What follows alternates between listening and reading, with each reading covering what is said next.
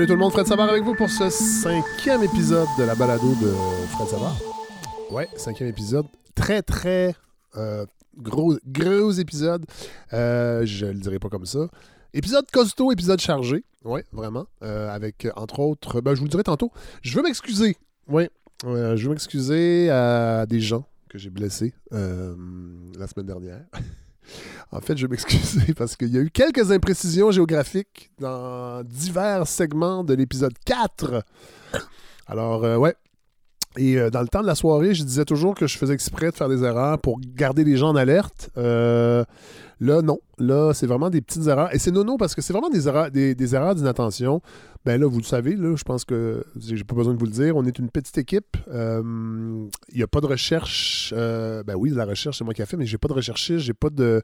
J'ai pas de, de, de, de, éditeur. Bon. Alors, des fois, il se glisse des, petites erreurs euh, dans le feu de l'action quand on fait des entrevues. Entre autres. pour Cabano, que j'avais situé dans le nord du Québec et qui était plutôt dans le Témiscouata. En fait, qui je crois aujourd'hui s'appelle Témiscouata sur le lac après avoir fait mes recherches. Euh, mais euh, voilà, euh, je m'excuse, je l'ai mal situé. C'est plutôt dans le, on peut dire peut-être le Bas-Saint-Laurent vers, vers les lignes, vers le Nouveau-Brunswick et les États-Unis. C'est drôle parce que je suis déjà allé en plus quand j'étais tout jeune, tout près de Cabano. J'étais allé à Pointe-Gamouk avec mon école primaire. Première fois, je pense, que je sortais à l'extérieur de la maison pour aller dormir deux, deux nuits. Euh, c'était pas un traumatisme, mais disons, j'avais trouvé ça un petit peu long. Je me rappelle d'une fois, euh, mon groupe était parti jouer dans la forêt une espèce de jeu de, chasse au trésor j'étais resté dans, euh, le, chalet. En fait, c'était des gros chalets, c'était une base de plein air pour jouer à un petit jeu de hockey électronique qu'un de mes amis avait amené. Alors voilà. Mais donc, j'étais déjà allé pas loin de Cabano, mais voilà, dans le feu de l'action avec Louis Fournier, j'ai mal situé ça. Donc, euh, désolé. Euh, la Côte-Nord aussi, il y a eu un euh, une petite erreur avec. Ben, c'est Godefroy, en fait, qui a fait l'erreur, c'est pas moi. Je m'en lave les mains. sur la route pour aller à Fermont, entre autres. Et Saint-Camille. J'ai dit Sainte-Camille, mais c'est bien Saint-Camille dans les Bois-Francs.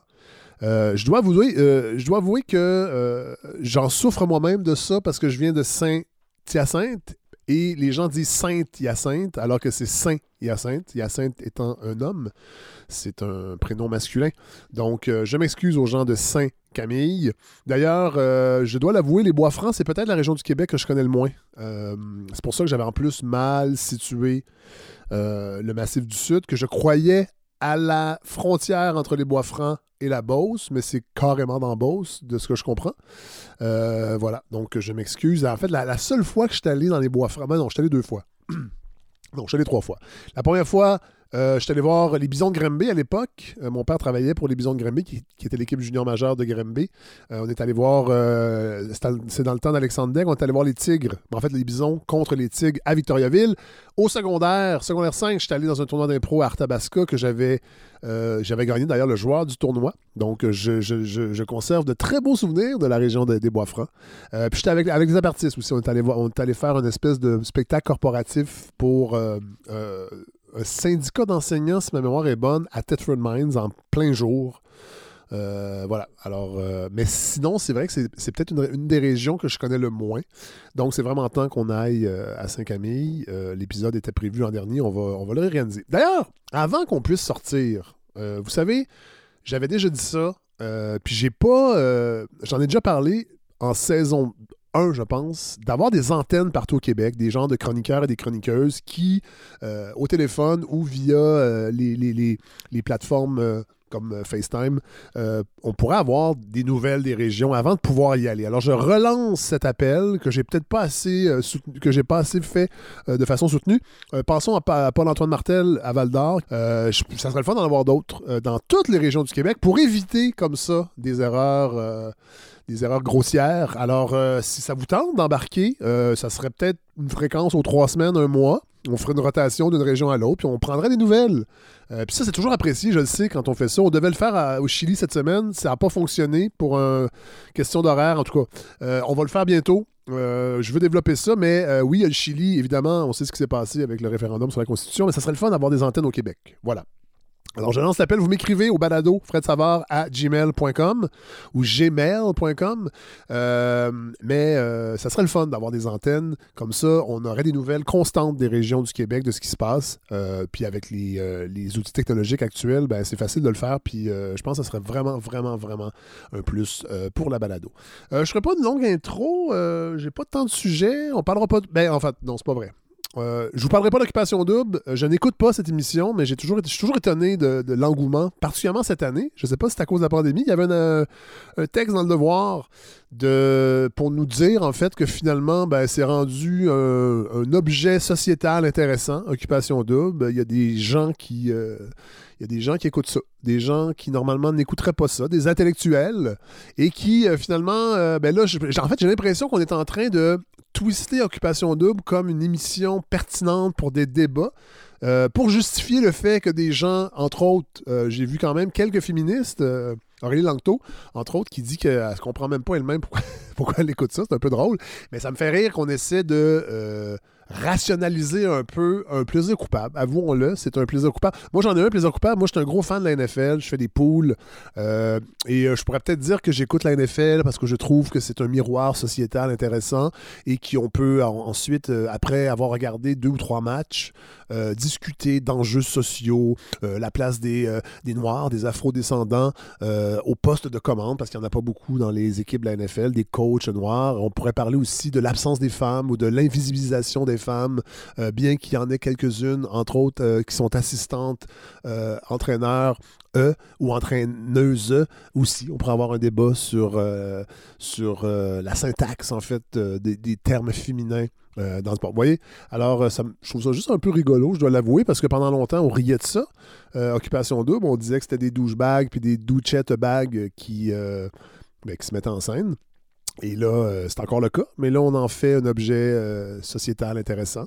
Euh, rappelons que Marie-Pierre Morin est issue d'Occupation Double, et je pense que c'est Louis T qui disait ça, mélanger Occupation Double et beaucoup d'argent, et ça fait des fois des mélanges douteux. Alors voilà, ça m'a juste étonné dans le devoir en face, en face un article.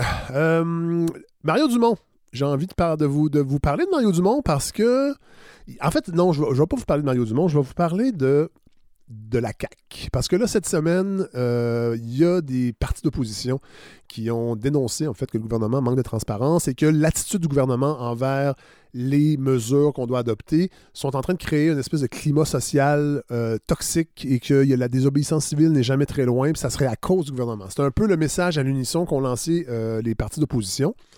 Bon, je pense que c'est discutable. et en même temps, ils font leur job de parti d'opposition.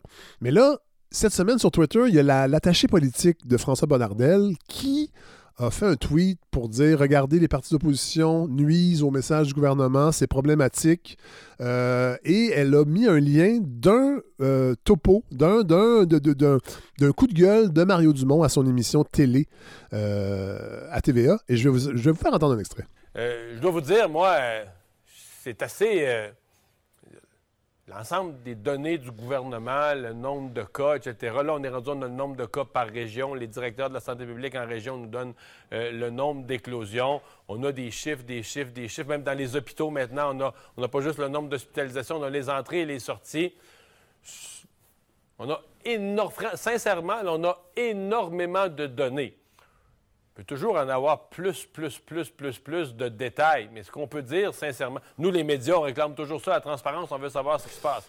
Bon, alors là, il, juste avant, là, il critiquait les partis d'opposition, puis il disait que, euh, euh, enfin, en fait, le, travail actuel des partis d'opposition à dénoncer le manque de transparence du gouvernement, là, il essaie de nous montrer que finalement, on, a, on en a des chiffres, on a assez de données, ce qui est plus ou moins vrai, parce que oui, c'est vrai qu'on a accès à des données, mais si vous parlez des... En fait, si vous lisez les spécialistes, entre autres des journalistes en santé publique, les gens qui suivent de près les, actions gouvernementales, les, chercheurs, mais ils n'arrêtent pas de dire qu'au Québec, entre autres, on est beaucoup en retard par rapport à des, à des bases de données qu'on rend disponibles depuis la COVID, pas seulement dans les dernières années, mais qu'on rend disponibles ailleurs. La Colombie-Britannique, entre autres, est réputée pour être extrêmement transparente. Et ici, c'est pas vrai. On tord un peu les chiffres, on, on, on fait des, euh, on publie des chiffres un peu à rebours. Des fois, on rajoute des morts qui dataient de, de plusieurs semaines. Euh, c'est difficile d'avoir et c'est toujours avec des pressions des journalistes, des scientifiques et des partis d'opposition que on, réussit à avoir un peu plus de transparence, mais ça me fait un peu rire d'entendre Mario Dumont euh, et que ce soit retweeté par une, attachée politique de la CAC que euh, finalement les partis d'opposition font pas bien leur travail et nuisent au climat social actuel. Je vous, je vous offre un autre extrait. En apparence, en superficie, tout le discours est beau. Qui peut être ça, qui peut être contre ça, la transparence? Mais sincèrement, l'opposition réclame des documents qui n'existent pas, voudrait avoir l'état des discussions quand le docteur Arruda et euh, le premier ministre se parlent. Écoutez, ils font des annonces. Ça veut dire qu'ils peuvent avoir des idées d'un, de l'autre. Puis si on les diffusait toutes, les discussions, il arriverait quoi? Mais là, on dirait, ah, sur tel point, les écoles n'étaient pas tout à fait d'accord. Qu'est-ce qu'on ferait d'autre que semer plus de confusion?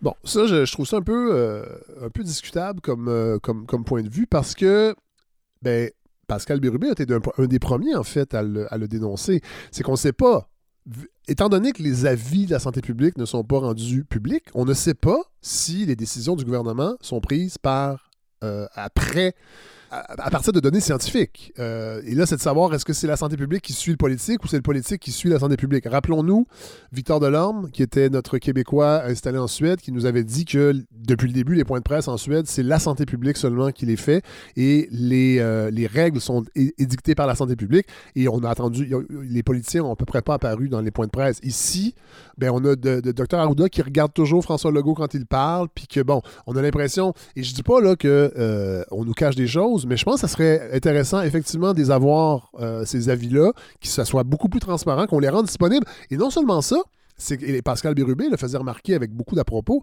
c'est que ça documenterait la pandémie par rapport aux gestes de la santé publique, en fait, les, avis de la santé publique et les gestes du politique, ça documenterait pour le futur, euh, ça, serait, ça, serait éventuellement dans les archives du gouvernement, de, de l'État québécois, et on aurait une trace de ce qui a été fait pour témoigner de cette pandémie-là, oui, mais aussi pour peut-être euh, ajouter des connaissances qui nous serviront pour de prochaines pandémies.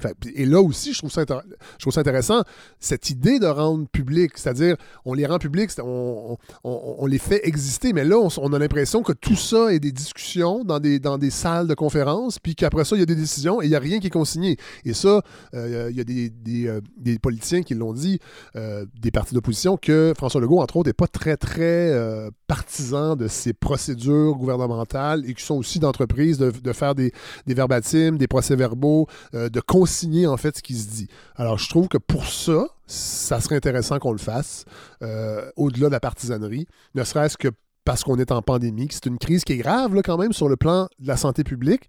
Euh, y a des, on n'est pas en guerre. Il y, a des gradations, mais ça reste quand même que la pandémie a un impact énorme. Je pense que c'est la moindre des choses qu'on ait la, plus grande transparence possible. Puis, je, trouve, je trouve ça un peu dommageable qu'un journaliste qui a été dans un parti qui a fusionné avec la CAQ et que cet avis-là de journaliste soit relayé par une attachée politique d'un ministre du gouvernement en place, nous disent que c'est pas très bien que les partis d'opposition posent trop de questions. dans le fond, en filigrane, c'est ça. Euh, et que ben, le message est simple. D'ailleurs, euh, Mario Dumont a répété ça euh, à la fin de son propos. Mais la situation, là, est vraiment simple à comprendre. Il y a trop de cas. On a peur que ça déborde dans les hôpitaux. Notre système de santé est fragile. Restez chez vous. Le gouvernement le dit, mais tout le reste, là, on garde l'essentiel le travail, l'école. Ouais, ça, c'est vraiment une grande simplification parce que c'est visiblement plus plus complexe que ça. Puis dans d'autres pays, on l'a bien vu aussi, il y a des gens qui ont fait d'autres choses, puis ça a eu des résultats différents. Dans des régions du Québec, entre autres l'Estrie, qui euh, est un cas unique où euh, la deuxième vague ne semble pas avoir frappé. Les, restaurants sont encore ouverts, les salles de spectacle sont encore ouvertes et pourtant ils sont euh, limitrophes à des régions en zone. Bon, c'est pas vrai que c'est si simple que ça. Mais je vais vous donner un autre exemple à l'école de mon garçon. depuis le début de la pandémie, en fait, on reçoit des courriels pour nous dire qu'il y a des cas qui ont été déclarés positifs à l'école, que c'est dans des classes qui ne concernent pas la classe de notre enfant, mais que l'école tient quand même à nous envoyer un courriel pour nous dire qu'il y a un cas que les parents concernés ont été euh, contactés. Euh, ça fait trois, quatre courriels comme ça que je reçois. Je pense qu'il y a eu cinq cas à date. Et là, euh, cette semaine, mon, fils m'apprend qu'il y a un cas dans sa classe, dans sa classe bulle. Et là, je ne reçois aucun courriel de l'école. Et là, j'écris à l'école. Je dis, il paraît qu'il y, a un cas. Et là, on me répond, oui, c'est normal, l'école n'écrit pas dans ces cas comme ça. Fait que là, je- je leur réponds, je ne comprends pas. Vous m'avertissez quand une autre classe bulle a un cas positif pour nous dire que les parents concernés ont été contactés. Et là, mon- il y a un cas dans la classe de mon garçon. Et là, vous ne m'écrivez pas. Alors, je pense que c'est pas si simple que ça, Mario, euh, travail, école, euh, et que ça serait intéressant qu'on ait euh, ben, des directives claires. Je dis pas qu'elles sont totalement pas claires, mais j'ai un petit malaise, en fait, avec toute cette, euh, cette chaîne qui part de la tête du gouvernement jusqu'à un journaliste bien en vue de TVA pour nous dire, en gros, d'arrêter de poser trop de questions puis de faire ce que le gouvernement dit. Voilà, alors c'était mon petit moment COVID. Il n'y en aura pas d'autres dans cet épisode, je vous, euh, je vous euh, sécurise tout de suite. On ne parlera pas beaucoup de la COVID. On va parler à Godefroy Lando, entre autres, qui s'est intéressé à ce qui se passe du côté de GNL Québec, des audiences du BAP. Et on va parler du méthane, ce gaz un peu méconnu. On va parler également à André Major. Et là, vous allez trouver ça un peu bizarre, peut-être, comme, comme entrevue. J'en ai pas fait souvent, parce qu'André Major, bon, c'est un, écrivain qui a eu ses heures de gloire, on peut dire ça, au Québec. A gagné le prix du gouverneur euh, général en, de- en 1977. Le prix Athanas David, qui est quand même un- peut-être le prix le plus prestigieux euh, en littérature, en 1992, pour l'ensemble de son œuvre. A été réalisateur, animateur à Radio-Canada, à la, première, à la chaîne culturelle. Euh, et là, a publié des carnets. Je pense que c'est son quatrième ou cinquième volume. Moi, j'en ai, lu un cet automne et j'ai vraiment. je suis tombé en amour avec ce, type de, de- littérature qui est très, très kalidéoscopique. là. On, on passe d'un sujet à l'autre, du coq à l'âne. euh, bon, et euh, c'est plus complexe que ça, le carnet. Et je me suis dit, ça serait le fun d'avoir André Major, un homme que je ne connais pas beaucoup. euh, qui, est, apparu entre autres dans le livre de Louis Fournier qu'on a reçu la semaine dernière. Donc voilà, ça va, donc on va être plus revisiter euh, des époques, des personnages importants que M. Major a fréquentés. Euh, on va parler de littérature aussi, mais on est moins dans l'actualité directe. C'est ça que je veux dire, en fait, mais je suis très content de l'avoir euh, ici. Il y a Jean-Sébastien Barbeau qui va nous brosser un tableau. Ça, c'est une commande de ma part. Parce que je veux que la balado soit connue le plus, ben, pas le plus possible, mais qu'elle rejoigne son public. Donc, évidemment, après deux saisons, on est rendu à la troisième. Il y a, une- il y a une croissance, oui, des, du nombre d'auditeurs, mais là, ça, il y, a, un petit plateau. Et là, j'ai envie, euh, j'ai envie cette saison-ci, en fait, que la balado rejoigne le public qui peut-être ne la connaît pas encore et qui serait intéressé par son contenu. Fait qu'évidemment, je jongle avec des possibilités de publicité. Euh, où c'est que j'investis, bon, tout ça. Alors, euh, j'ai demandé à Jean-Sébastien Barbeau, qui est chercheur dans la chose médiatique, qu'on avait entendu l'an dernier, entre autres, en fin de saison, de me m'aider euh, avec, cette chronique, de prendre une décision. Alors, euh, je pense que ça va être très informatif aussi. On va comprendre un peu plus comment ça fonctionne, entre autres avec les GAFA, euh, les Facebook et Google de ce monde, versus la publicité qu'on peut acheter dans des magazines ou dans des quotidiens. Voilà. Et on aura également Amadou Sadjo-Barry et sa fille Diallo. Ça, c'est aussi un. J'espère que ça va vous plaire. Vous savez, on a parlé de ce qui s'est passé à l'Université d'Ottawa sur la censure, en fait, sur, sur certains mots qui choquent certaines communautés. Et j'ai reçu des courriels quand on en a parlé, des deux côtés, parce que c'est vraiment un affrontement euh, entre deux, deux, deux positions. as- ben, une que je trouve un peu plus fermée que l'autre, mais bon, vous devinerez laquelle. Et là, je suis tombé sur un texte d'Amadou Sadjo-Barry, qui est professeur de philosophie au cégep euh, Saint-Hyacinthe. On, on, s'était parlé l'an dernier euh, pour euh, organiser un épisode. Et lui, évidemment, est un petit peu à contre-courant de ce qu'on a entendu, entre autres, Tout le monde en parle, avec les mini-Nicolas, Webster et Ricardo Lamour de ce monde. Et ben, je trouvais ça intéressant qu'on ait cette discussion-là, parce qu'elle rejoint un peu, pour l'instant, ce que moi je pense de tout ça. Euh, et euh, avec, euh, avec euh, Amadou Sadjo-Barry, il y aura également Safi Diallo, qui est une avocate euh, qui a euh, étudié à l'Université d'Ottawa euh, en droit et en développement international et qui euh, va nous parler également, parce qu'elle est impliquée aussi, elle a créé un comité sur la diversité.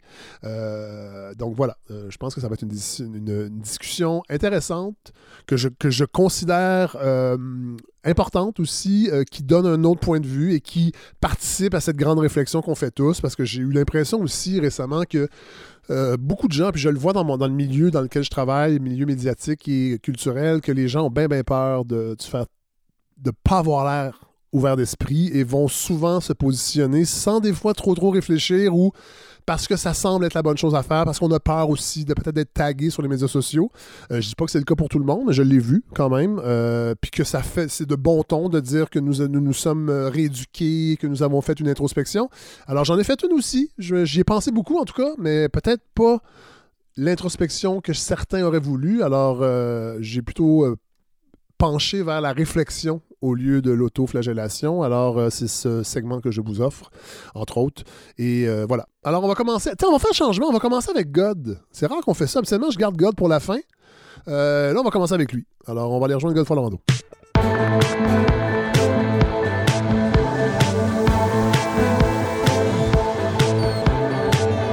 Alors, on retrouve Godfrey Lorando. Mon Dieu, que cette musique-là C'est tellement entraînant. nous ramène comme si c'était une émission d'affaires publiques dans les années 80. Oui, ça aurait fait une bien moins bonne émission si ça avait été nous deux dans les années 80. Ah, je sais pas. Je sais pas. Bon, on aurait été plus jeunes. On aurait été plus jeunes, mais il y aurait une belle fraîcheur. Alors, cette semaine, Godefroy, il paraît que- il Ah, pa- ben, il paraît qu'il y a du méthane partout. Ben, il y a du méthane dans l'air. Hein. Si vous trouvez, si vous trouvez que ça sent pas bon, c'est euh, c'est parce qu'il y a du méthane beaucoup, beaucoup dans les nouvelles. Euh, et oui, le méthane, Fred, c'est le sujet qui s'est imposé cette semaine euh, à votre humble chroniqueur, à cause, entre autres, du BAP sur le projet GNL Québec, qui a été euh, assez bien couvert dans les médias. Donc, encore une fois, une preuve que le journalisme est important. Et aussi, une Ben, autre nouvelle que vous m'avez envoyée, Fred. Godefroy, euh, bien couvert, oui. En fait, c'est qu'on a entendu des, des résumés de déclarations, mais euh, en profondeur, j'en suis pas certain. C'est pour ça que vous êtes là, Bien d'ailleurs. non. Vous allez- Mais si vous avez pu entendre euh, le, le- le docteur et ingénieur, donc un homme qui soigne des, des machines, j'imagine, Oui. euh, Monsieur Marc Durand, qui, qui est venu parler, qui nous déposer son mémoire. Et euh, bref, les BAP, Fred, les bureaux d'audience publique en environnement qui existent depuis 1978, qui n'ont pas un rayonnement infini, mais quelqu'un qui s'intéresse à un sujet a au bout de ses doigts euh, vraiment beaucoup, beaucoup d'informations Ouais. disponibles. Alors, il y, a, il y a beaucoup, beaucoup de citoyens qui prennent la parole, qui ne font que rapporter leur opinion, mais il y a aussi des vrais experts. Et M. Durand était très attendu, et donc euh, j'avais vraiment hâte de vous en parler.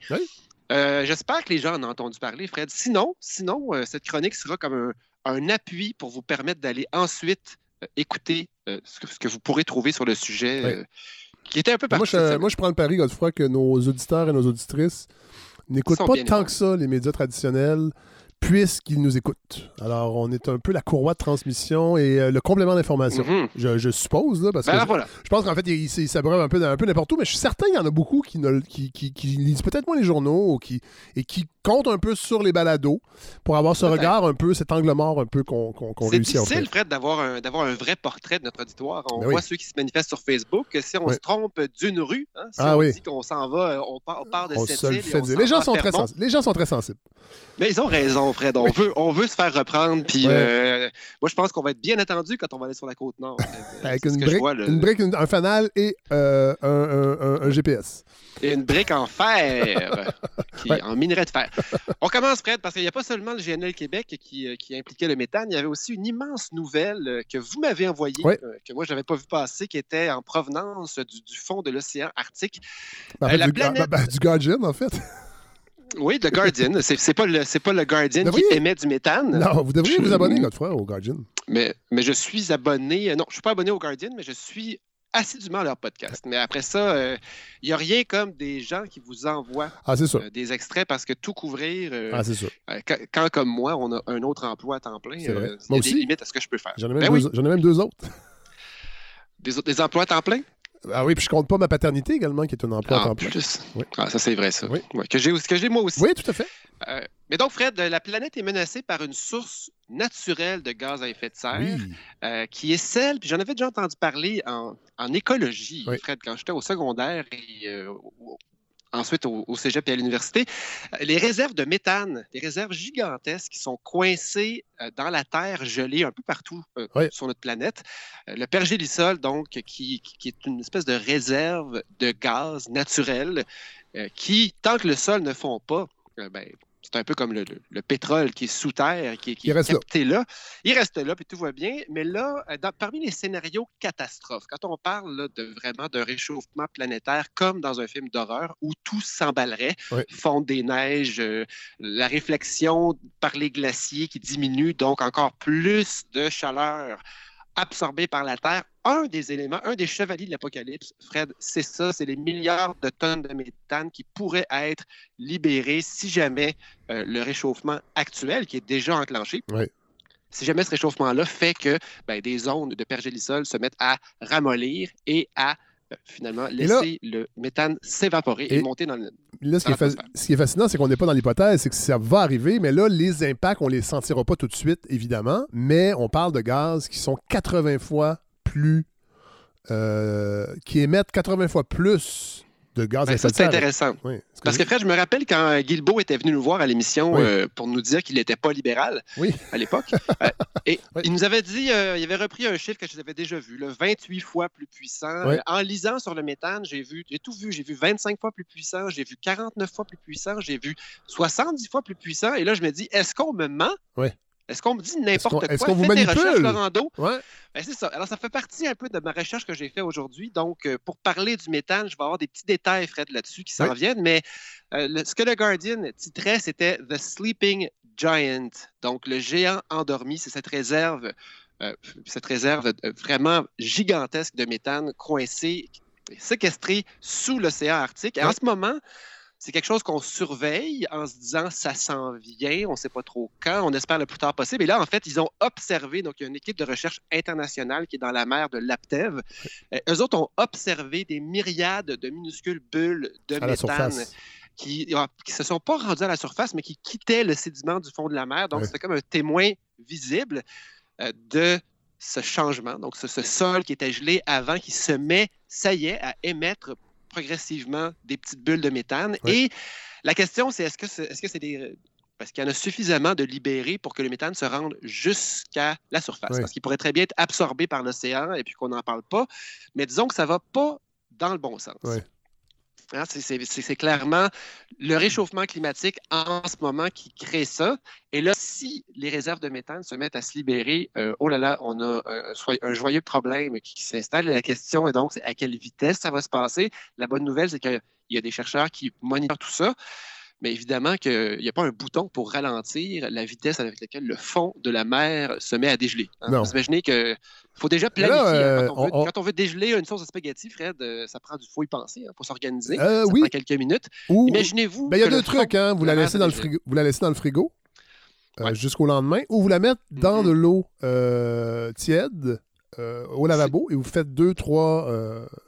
Vous avez vraiment des. vous remplissez deux, trois fois le lavabo, euh, sauf que c'est pas très bon l'environnement. Oui, plein de ressources, voilà. En, en effet. Mais donc, euh, c'est vraiment une menace qui, qui plane, Ouais. qu'on attendait et qui semble se réaliser en ce moment. Mais donc, le grand problème derrière tout ça, c'est qu'on parle du méthane. Et Oui, là, on en parle gens beaucoup. On en parle beaucoup. Les gens ont compris que le méthane, euh, puis on n'en parlait pas tant que ça dans les années 80-90, Ouais. de 2000, on a remarqué que le- les émissions de méthane, sans savoir trop d'où elles viennent, si on mesure euh, la concentration de méthane dans l'atmosphère, elle augmente en flèche depuis les années 2000 et c'est pas clair exactement d'où provient ce méthane-là.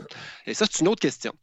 La grande question, Fred, commence par l'effet de serre. Alors, évidemment, l'effet de serre a été expliqué à gauche et à droite, mais moi, il y a quelque chose, Fred, depuis, depuis le début que je ne Je comprends dirais, pas dans euh, je, dirais qu'il a surtout été expliqué à gauche. À droite, à droite oui, on effet. croit pas trop. Très fort. Mais donc, ce qu'on nous explique là, en vulgarisant, c'est que l'effet de serre, finalement, c'est un- une couche de gaz qui enveloppe la Terre et qui, euh, qui, offre euh, un espèce de d'isolation à la Terre, ce qui fait que quand les rayons solaires rentrent sur Terre, ben, quand ils veulent ressortir ensuite, ils sont comme prisonniers de la Terre, ce qui fait que la Terre est une planète habitable.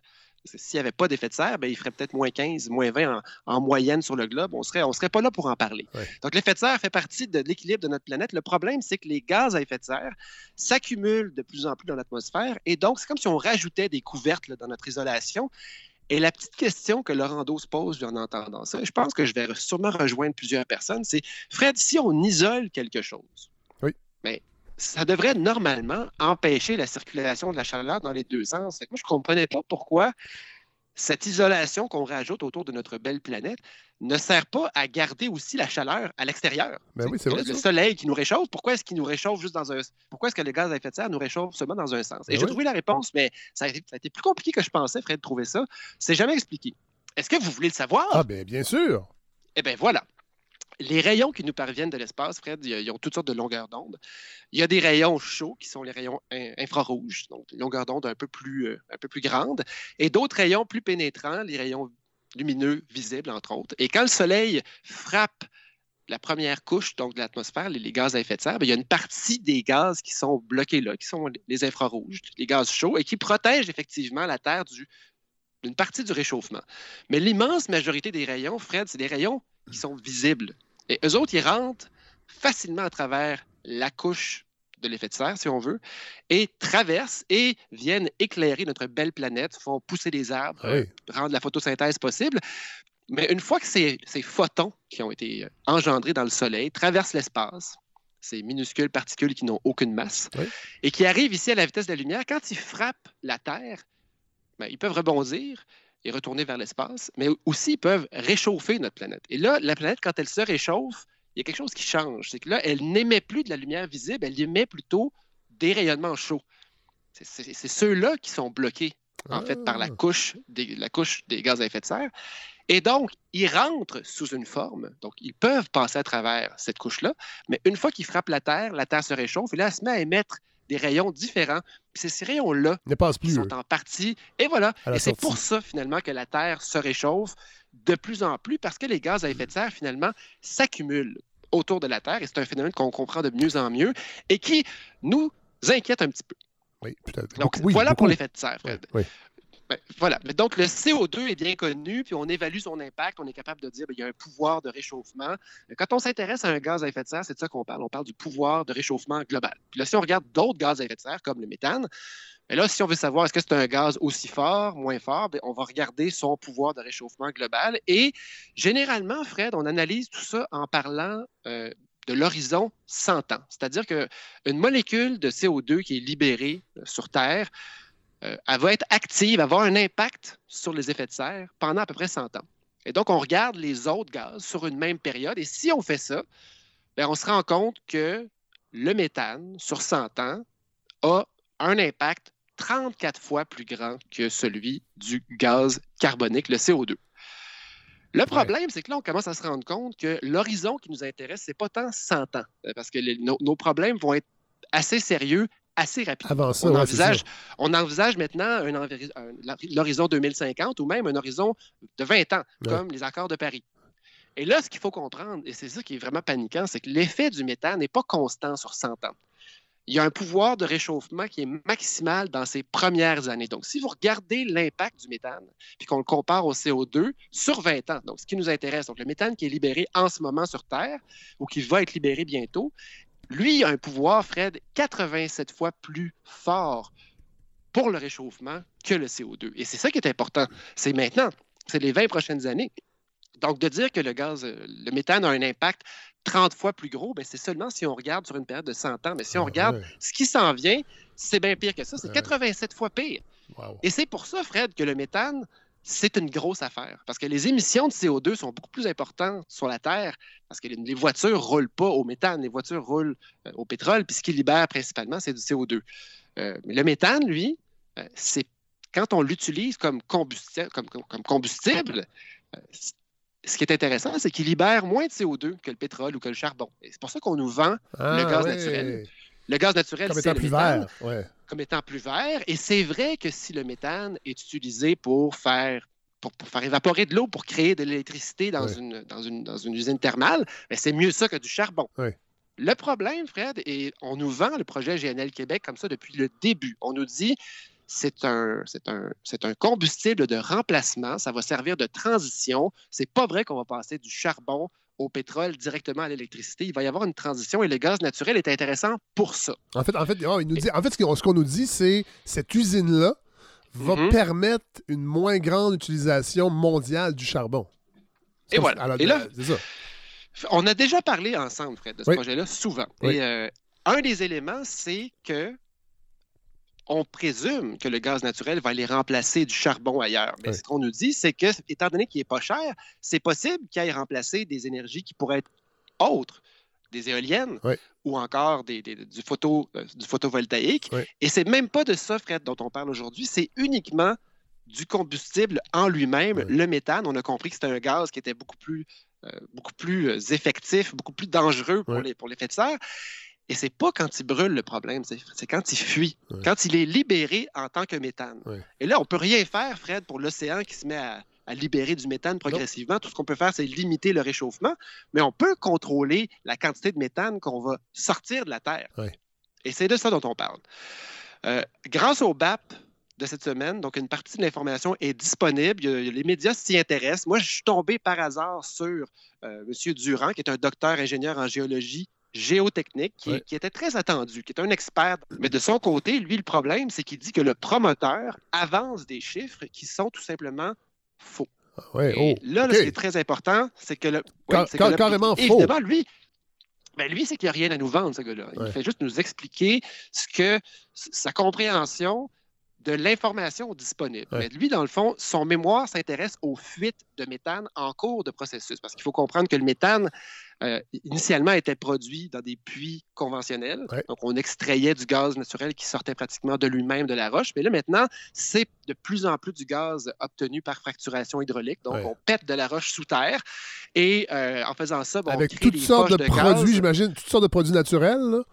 Ah oui, c'est fait avec de, je pense, c'est de la lavande qui Ah. est utilisée, euh, qui, est sans danger.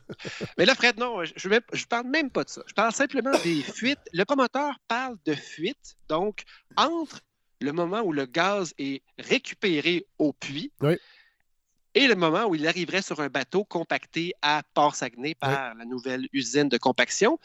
Euh, on parle de, de fuite de 1% Et le chercheur dit justement que 1 là, en considérant l'impact du méthane Ouais. qui fuit, un- aussitôt qu'on dépasse une fuite d'un pour cent, l'argument que qu'utiliser le, le méthane comme combustible de remplacement est positif pour le réchauffement climatique ne tient plus. Oh, Or, lui, ce qu'il dit, c'est que le minimum crédible qu'on peut trouver, c'est 4% de fuite. OK.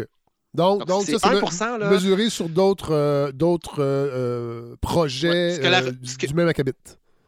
Oui, exactement. Et en fait, il faut comprendre aussi que euh, mesurer des émissions, des fuites, c'est excessivement compliqué. Ben là. oui. Un réseau de milliers de puits. Comment pensez-vous, Fred, qu'on fait des mesures de méthane autour d'un puits? Il faut mettre des espèces de parapluies gigantesques au-dessus pendant un certain temps, Ouais. capter l'air ambiant, donc on en échappe, c'est certain, et extrapoler ensuite combien il y en a de fuites Eh ailleurs. Et j'imagine Imaginez-vous, le long du pipeline du gazoduc, euh, on ne pourra pas faire ça à tous les endroits. Et- Et, donc, et et en plus, la, la compagnie qui fait ces tests-là, elle nous en vend du propane. Ben non, c'est ça que j'allais dire. C'est la compagnie elle-même. C'est la compagnie elle-même, j'imagine, voilà. qui, euh, qui fait les tests. Là, c'est pas des pas des observateurs indépendants. Ben, c'est ça. Et- Ouais. Et donc, Fred, euh, mesurer les émanations, les fuites, euh, c'est extrêmement difficile. Et là, je, je vais en reparler à la toute fin parce qu'il y a quand même un scoop à ce niveau-là. Mais donc, potentiellement, là, on parle de fuites qui seraient beaucoup plus autour Ouais. de 4% selon les chiffres que lui a ramassés, et potentiellement jusqu'à 9 Mais là, donc, à- à- de- attendez, Godefroy, attendez. Là, quand on parle de fuite de ce- à ce niveau-là, ce sont des fuites normales ou ça inclut également des bris de canalisation? Parce qu'on le sait, avec le pétrole, entre autres, ça arrive tout le temps. Les compagnies nous disent, inquiétez-vous pas, c'est très sécuritaire. On a des- des- une technologie pour sceller les tuyaux. qui- Et finalement, on apprend toujours que, oups, il y a une fuite ici et là et que c'est pas prévu et c'est pas comptabilisé. Que... C'est une excellente question, Fred. Moi, je pense que euh, ces chiffres-là font, font état de fuite normale. Et donc, on- pas, de- pas de, pas, pas de Pas fuite euh, spectaculaire, non, euh, effectivement. Quoi qu'il faudrait, il faudrait en tenir compte. Ben oui. Mais là, en plus, Fred, il y a un autre élément, c'est que, que je ne savais pas, c'est que l'exploitation des gisements non conventionnels, donc euh, dans lesquels on pète de la roche sous terre, Oui.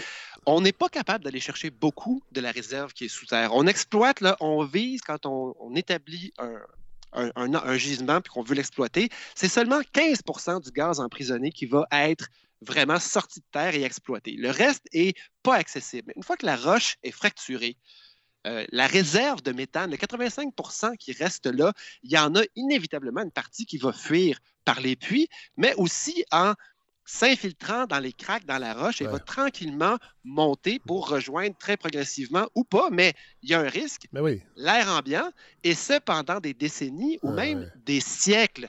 Alors, si on considère ça, et que ce qui va sortir, c'est du méthane, qui est un gaz dont l'impact à court terme est 80 fois plus fort que celui du, du gaz carbonique, Ouais, Rappelons-le. là, là, on- là, Fred, il faut considérer que le méthane, c'est un big deal, c'est une grosse affaire, et on ne peut pas juste regarder une usine de compaction en disant, regardez, c'est un gaz qui est propre, qui va être brûlé ailleurs dans le monde, et ça, ça va bien aller, et on va limiter l'utilisation du charbon ailleurs. Ben non, Non, non. si on considère la chaîne au complet, ben, on se rend compte que les chiffres avec lesquels on veut nous convaincre, finalement, c'est des chiffres qui sont pas solides.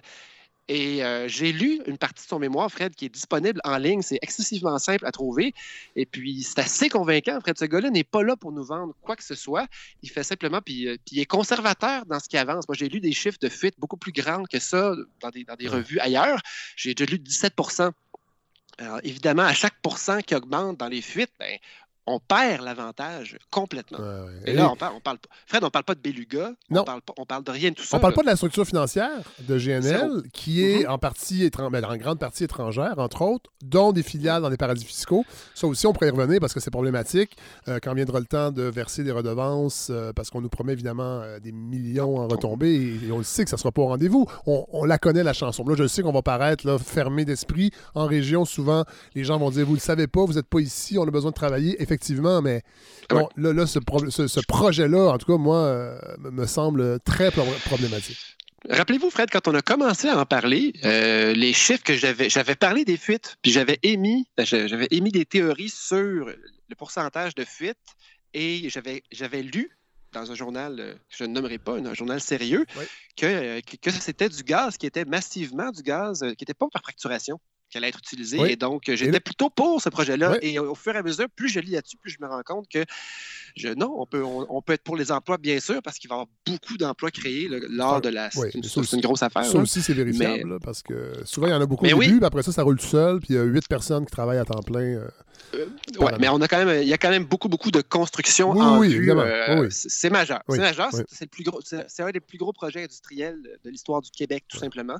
Et donc, euh, je comprends qu'il y a un mouvement pro ce projet-là. Mais euh, une chance qu'on a des petits moments où on pèse sur pause. Oui. Heureusement qu'il y a des BAP quand même qui sont là pour faire rendre l'information disponible, éveiller la population. Oui. Puis même si le BAC n'a pas un, un pouvoir là, décisionnel, euh, historiquement, les BAP ont une influence et on espère que, ben, que- que le gouvernement va en, va en tenir compte.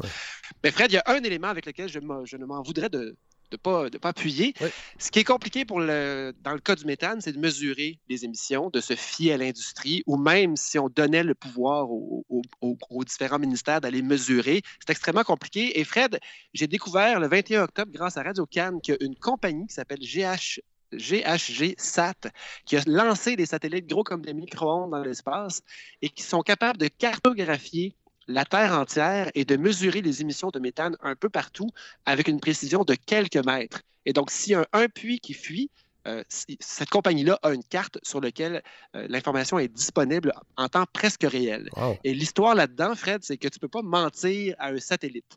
Non. Tu peux dire, je ne le savais pas, mais moi, je peux dire, non, il y a une fuite à cet endroit-là. Et cette compagnie va rendre disponible, euh, en fait, la carte est disponible pour n'importe qui, mais elle est très, très imprécise. Si vous voulez la carte précise, vous devez payer pour. Et eux autres, ce qu'ils font, ils regardent et s'ils voient une fuite, ben, ils contactent la compagnie en question puis ils disent écoutez, euh, on a des preuves, nous, que vous avez une fuite assez importante à cet endroit-là. Euh, si vous voulez voir les informations, vous devez payer.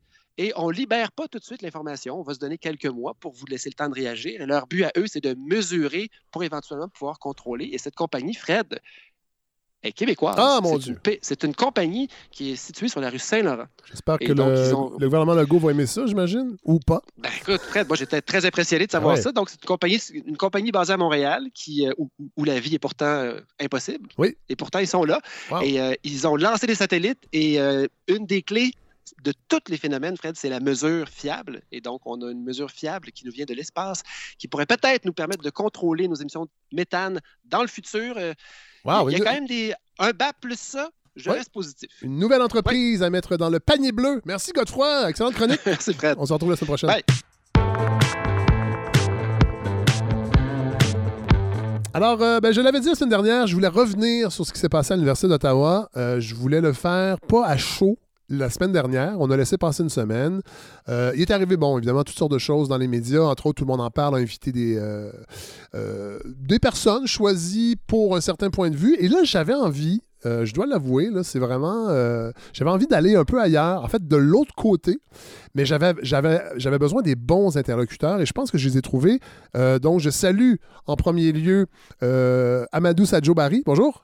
Bonjour Fred, merci pour l'invitation. Ben, ça fait très plaisir. Euh, vous êtes là parce qu'on s'est déjà parlé, là, il faut le dire. On a, on n'est pas des amis, mais on a, un petit, on, a, on a un léger historique ensemble. On devait faire un épisode au cégep de Saint-Hyacinthe. Vous, vous êtes professeur de philosophie au cégep de Saint-Hyacinthe. C'est ça. Et euh, la- l'an dernier, on devait faire un épisode euh, devant les étudiants pour parler, entre autres, de nationalisme et de réfléchir un peu euh, et mêler philosoph- philosophie là-dedans. Évidemment, la pandémie nous a, nous a empêchés de le faire, mais ce n'est que partie remise. Tout à fait, tout à fait. Oui, le cégep de Saint-Hyacinthe, c'est mon alma mater collégial. Je suis né à Saint-Hyacinthe et je l'ai fréquenté beaucoup trop longtemps à mon goût, mais ça, c'est une autre histoire. Euh, voilà, donc, et là, vous, vous avez fait paraître une lettre euh, qui est parue seulement. Moi, je l'ai ju- juste vue dans le soleil, je ne l'ai pas vue ailleurs. Je ne sais pas si elle a été publiée ailleurs. Oui, la presse plus euh, a Ah, eu bon, voilà. la gentillesse de la publier, oui. Bon, sur ce qui s'est passé à l'Université d'Ottawa avec la fameuse utilisation euh, du mot en N, ou, euh, bon, je. On va en reparler. Et j'ai aussi euh, Safi Diallo. Bonjour, Safi. Salut Fred. Bon, alors, et là, on a, bon, vous, vous êtes euh, diplômé en droit de l'Université d'Ottawa. Vous avez fréquenté l'université. Vous êtes, euh, ça fait pas longtemps, là, que vous êtes, vous êtes diplômé. Non, de 2018, euh, tout récent. Bon, voilà. Donc là, vous êtes avocate et euh, vous avez, vous avez cofondé euh, à l'Université d'Ottawa le collectif Droit et Diversité. Et vous, vous êtes prononcé, entre autres, quand la, polémique entourant le débat euh, du spectacle de Robert Lepage, euh, Slave, euh, a éclaté il y a deux ans. Et vous vous, vous êtes prononcé, entre autres, pour un peu dénoncer, la- pas, dénoncer le concept d'appropriation culturelle, mais que pour vous, les notions d'art, de culture, de, de création n'aiment pas trop être associées à des théories rigides et font plutôt partie du patrimoine universel. On va commencer avec vous, Safi. Euh, bon, là, vous, vous avez. je veux qu'on euh, on, on revienne, en fait, sur, sur ce, sur ce qu'on constate, dans le fond, ce grand clivage entre les, francophones, les francophones et les anglophones à l'Université d'Ottawa. Quand vous étiez étudiante, vous, vous l'avez, euh, vous l'avez senti, ce clivage-là? Pour ma part, j'ai deux diplômes de l'Université d'Ottawa. J'ai un bac en développement international et un autre Ouais. en droit. Ah, OK. Puis, mon expérience à Ottawa, personnellement, j'ai adoré. Euh, j'ai effectivement eu plus un lien d'attachement avec euh, ma faculté de droit, fauteux. Euh, les, professeurs ont une ouverture d'esprit incroyable, puis la faculté de droit civil particulièrement, j'ai toujours senti que c'était une sorte d'incubateur d'initiative étudiante. Euh, L'environnement est toujours propice au développement au sens critique euh, des futurs juristes, euh, ce que Ouais. j'ai beaucoup apprécié de mon expérience là-bas. En fait, c'est la faculté de droit francophone Exactement, de droit civil. qui, elle, s'est prononcée avec ce qui s'est passé euh, à l'Université d'Ottawa, et elle qui, euh, en fait, c'est sept profs de droit francophone qui ont écrit une lettre euh, qui disent, et là, je, je- la cite un peu, règne, il règne actuellement au sein et, dans la marge immédiate de notre institution un climat toxique d'intimidation qui fait que l'on peut harceler, intimider, ostraciser des collègues. Et la lettre, on poursuit en disant que nous ne serons jamais en mesure de nous conformer aux nouveaux désordres établis par notre institution. Il est ainsi parce que nous sommes face à une situation de non-droit, l'existence du délit d'agression étant décrété par la personne qui l'allègue sans espace possible de discussion. Et là, eux ont été un peu isolés par rapport euh, aux avocats du Common Law qui ont même envoyé une lettre pour s'excuser que cette lettre, cette lettre-là est circulée. Euh, le sentez-vous? Ah, bon, là, vous êtes, euh, vous êtes dans litige euh, dans votre Ouais. pratique de droit? Bon, oui, exactement. je ne suis, pas- je suis pas certain que euh, c'est un débat qui occupe vos discussions, mais est-ce que vous sentez vraiment, dans le fond, l'espèce de clash civilisationnel entre le monde anglophone et le monde francophone par rapport à cette question qui est arrivée à l'Université d'Ottawa? Définitivement, au niveau de la sensibilité euh, de la faculté de droit de Common Law, on peut Ouais. sentir un certain clivage. Je ne saurais l'expliquer pourquoi, mais euh, c'est c'est vraiment... euh, ça saute aux yeux, là. Ça saute aux yeux. Et là, il faut le dire, euh, et Amadou, et vous, avant qu'on enregistre, vous vous êtes euh, présentés, tout ça, parce qu'on n'était pas encore, euh, j'avais pas parti le- l'enregistrement. Et là, vous, vous êtes, les deux, vous êtes d'origine guinéenne, c'est ça? Exact. Oui, Et vous, Oui. la- et, et- et- et vous, vous- vous ne, vous- vous ne connaissiez pas, mais il y a ça aussi qui est quand même important. Je voulais avoir des, en fait, je voulais avoir des personnes noires pour parler de ça, parce que moi, je me suis fait euh, un peu critiquer euh, il y a deux semaines parce que j'en ai parlé, parce que moi, cette, idée-là de censurer des mots, de, retirer des mots euh, du vocabulaire, c'est aussi retirer des concepts, c'est retirer plein, plein, plein de choses. J'avais publié, entre autres, la vidéo de Daniela Ferrière.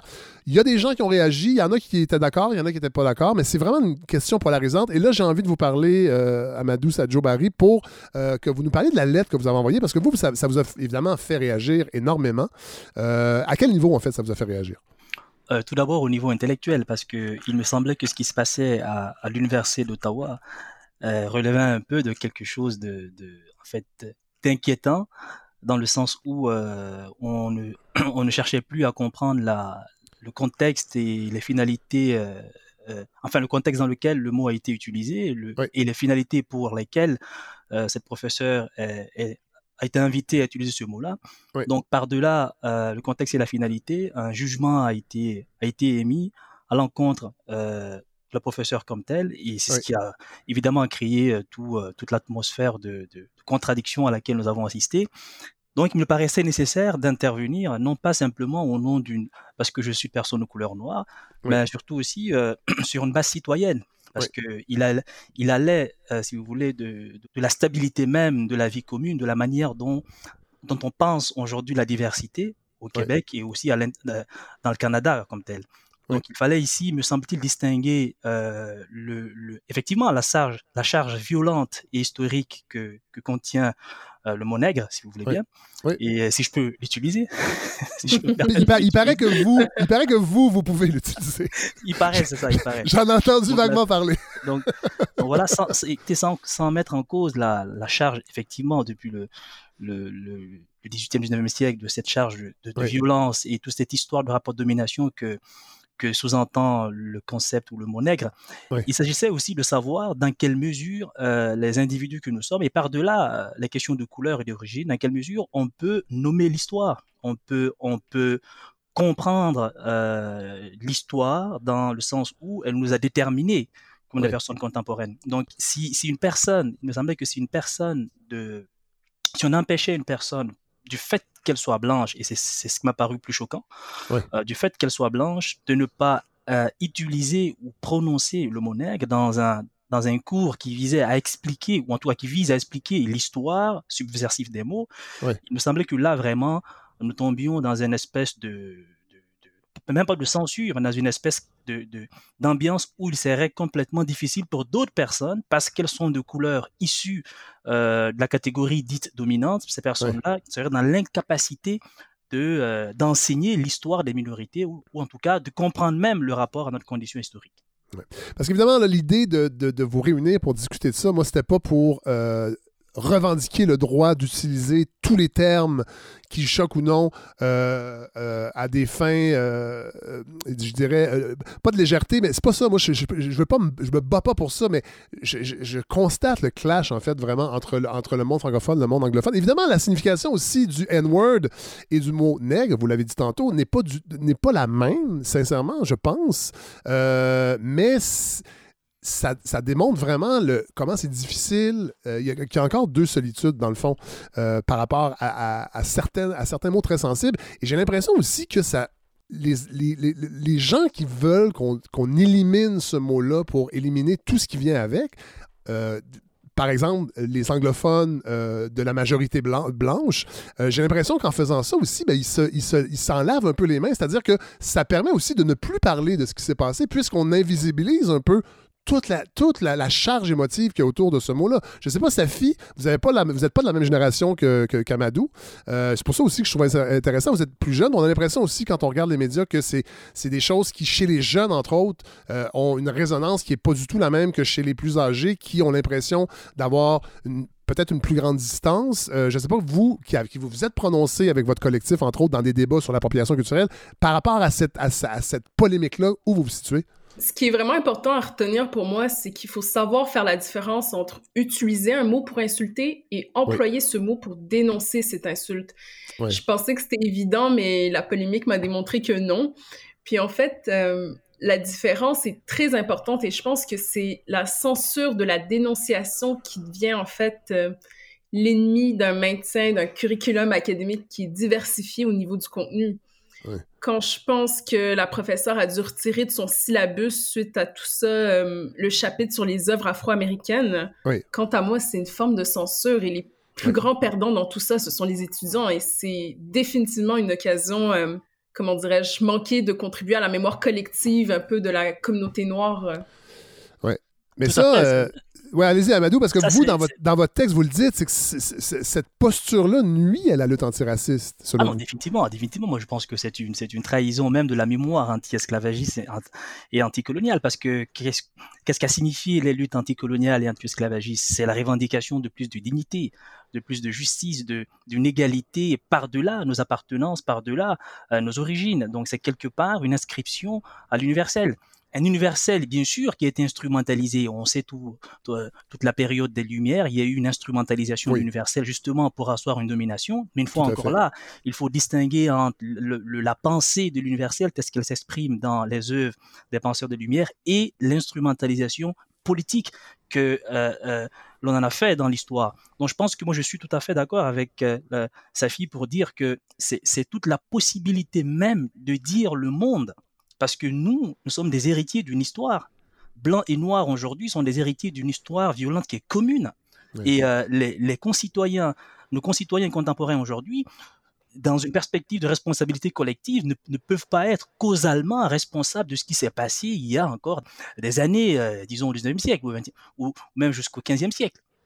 Donc, dans la mesure où il est une histoire qui a, qui a porté avec elle des concepts qui sont bien sûr des concepts qui, qui réduisent une partie de l'humanité, en l'occurrence la personne de couleur noire. Donc l'idée, c'est pas de, de dire que le mot nègre, c'est un mot cute ou que le mot nègre, c'est un mot juste. C'est pas ça l'idée. C'est de savoir est-ce qu'une est enseignante, une personne de couleur blanche, dans une perspective où elle désire enseigner l'histoire, si par exemple je parlais de la lutte euh, euh, contre les, contre le colonialisme en Afrique et qu'on veut lire Aimé Césaire, par exemple, le cahier d'un retour au pays natal, comment une personne de couleur blanche pourrait dire dans certains passages le mot en haine?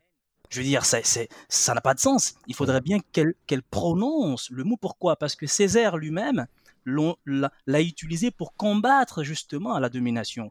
Interdire ce mot-là, me semble-t-il, c'est de même de couvrir, c'est de participer à effacer tout le rapport historique de domination. On ne rend pas service en ce sens-là à l'histoire même de la décolonisation et des luttes que les Noirs ont menées pour se libérer.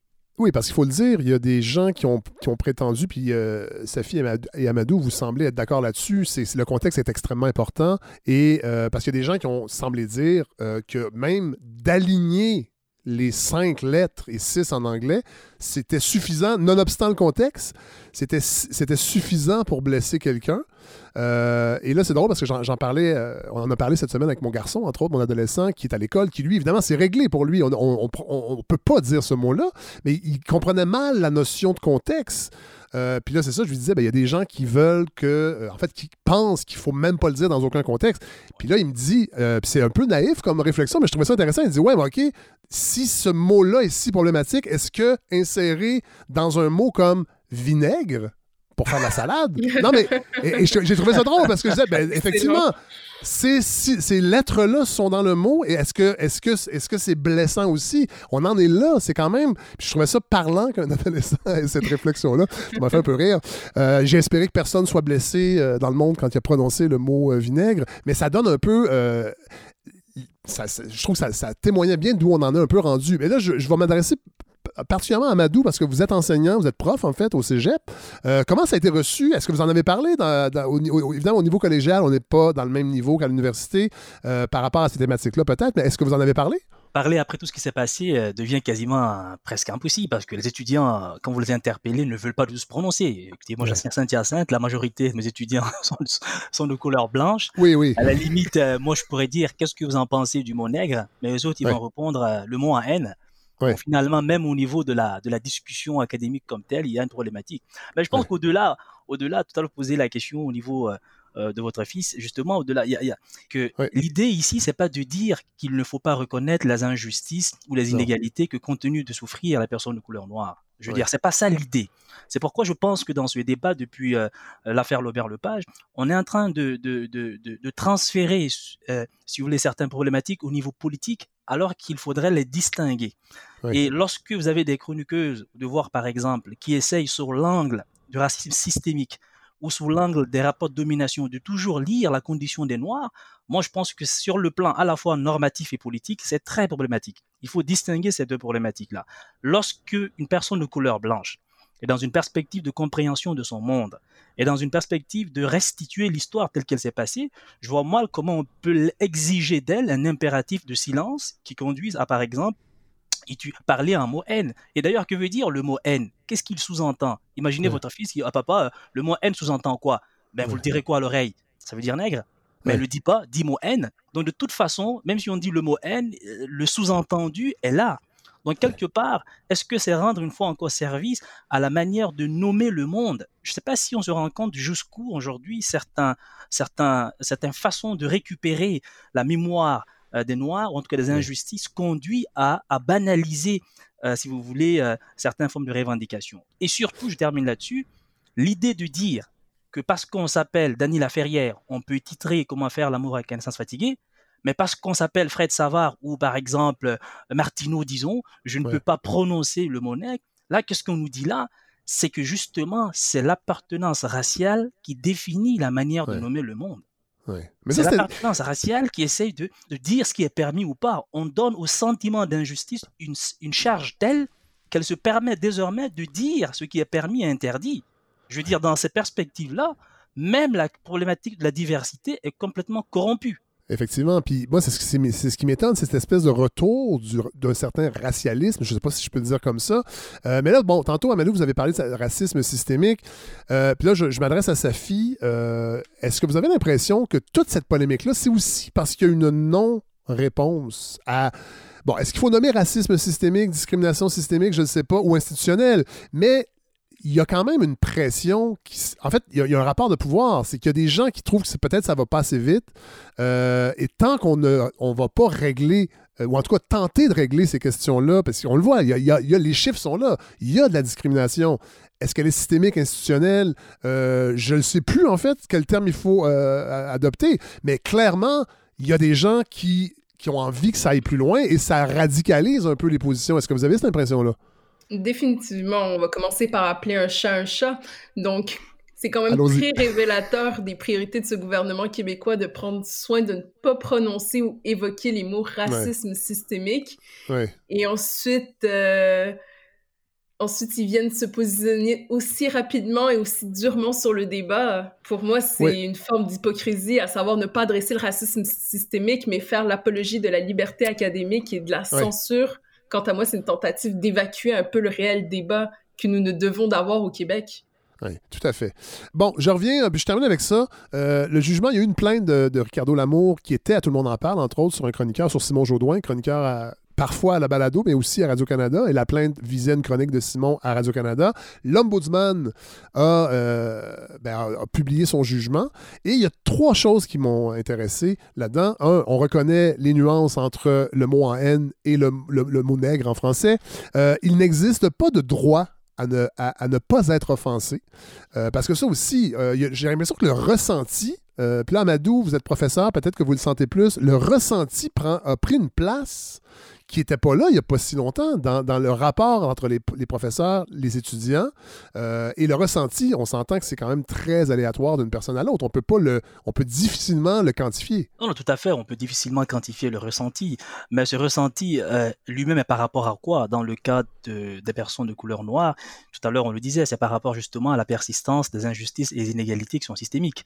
En fait, il faut pas juste, euh, moi je les réduis pas non plus à des simples militants. Ben non, ben non, ben J'entends, j'entends la cause qu'ils veulent défendre. J'entends le, cri de cœur. J'entends l'idée qu'il faudrait que euh, ça, ça, change, que le profil racial, par exemple, ça doit, ça doit arrêter. Donc, le, la lutte pour les injustices et les inégalités me semble, me semble fondamentale. Et je pense qu'ensemble, comme collectivité politique, nous pouvons l'amener. Maintenant, la, la, la question qui se pose, c'est à l'intérieur de quel cadre et à la faveur de quel langage on va la conduire. C'est tout le débat. Donc, est-ce qu'aujourd'hui, par exemple, la personne de couleur noire est invitée à faire un usage de sa mémoire tel, à, la charger tel, que cet usage de la mémoire l'empêche même de faire des distinctions qui me semblent aussi élémentaires entre le contexte de l'usage d'un mot et euh, un mot qui est utilisé pour insulter. Donc là, là-dessus, je pense que c'est tout le danger, si vous voulez, de, de laisser le ressentiment conduire à un débat de société. il faut aussi, il faut aussi s'armer intellectuellement. Il faut aussi essayer de mettre en avant le jugement critique. La justice ne peut pas s'obtenir lorsqu'on met en marge de l'interrogation le raisonnement, lorsqu'on met en marge de l'interrogation surtout la, la, la, diversité des points de vue. Sur la question, par exemple, du racisme systémique, il y a des gens qui y croient, des gens qui ne croient pas. Euh, moi, mais ça, c'est l'argument, c'est l'argument du gouvernement aussi, hein, pour pas trancher. C'est qu'il n'y a, pas, pas consensus. Non, mais le gouvernement, le gouvernement déjà ne croit pas déjà à la qualification systémique du racisme. Donc le gouvernement, si vous voulez, quelque part, a déjà pris position donc, là-dessus. position. Donc, donc là-dessus, mais déjà, euh, si vous voulez, le, le, le, euh, la, la, question fondamentale aujourd'hui, c'est dans quel cadre, c'est dans quel cadre conduire ces débats-là liés aux injustices et inégalités liées à la question de la diversité Dans quel cadre? Est-ce qu'on donne toute la place au ressenti? Et je sens aujourd'hui qu'il y a, il y a un usage de la mémoire qui me paraît abusive. Pour reprendre un peu Svetan Todorov, philosophe français, c'est-à-dire on va convoquer la mémoire de l'esclavage et le colonialisme pour dire ah ben finalement on voit que les choses ne changent pas. Si ça ne change pas, ben c'est parce que c'est encore, nous, nous, les personnes de couleur noire, nous subissons encore les conséquences de l'esclavage. Moi, je me demande, mais allons-nous toujours porter la mémoire de l'esclavage? Allons-nous toujours porter l'héritage colonial? À un moment donné, comme la différence dit, ben, il faut essayer aussi de faire la différence. Il faut savoir comment oui, prendre conscience des inégalités qui persistent. Attention, les rapports de pouvoir, il est clair qu'aujourd'hui ne sont pas favorables aux personnes de couleur noire. Maintenant, la question de savoir, c'est comment aujourd'hui solliciter nos concitoyens québécois, blancs par exemple.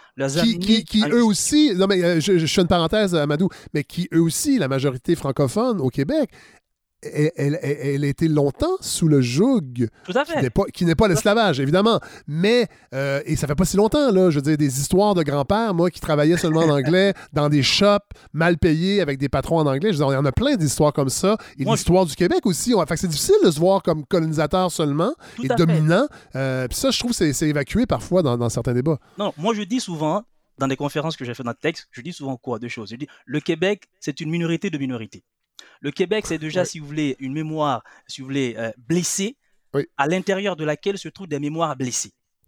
Donc, si on ne fait pas attention à la manière dont on, convoque la mémoire pour penser la vie commune, ben, il risque que tout le monde vive dans son coin avec des mémoires blessées. Et comme on dit au Québec, dans sa gang. Alors, est-ce que c'est ce qu'on veut Est-ce que c'est ce qu'on veut comme société? Moi, je dis non. C'est pourquoi je me dis, par exemple, que la personne qui porte justement cette mémoire traumatique, la fois les Noirs, à la fois, par exemple, les Juifs ou même les Québécois dans le rapport aux Anglais. Je me dis aujourd'hui, il faut que ces personnes-là, les contemporains d'une telle histoire de domination, euh, ils érigent leur identité soit des barrières qui préviennent justement des barbaries à venir.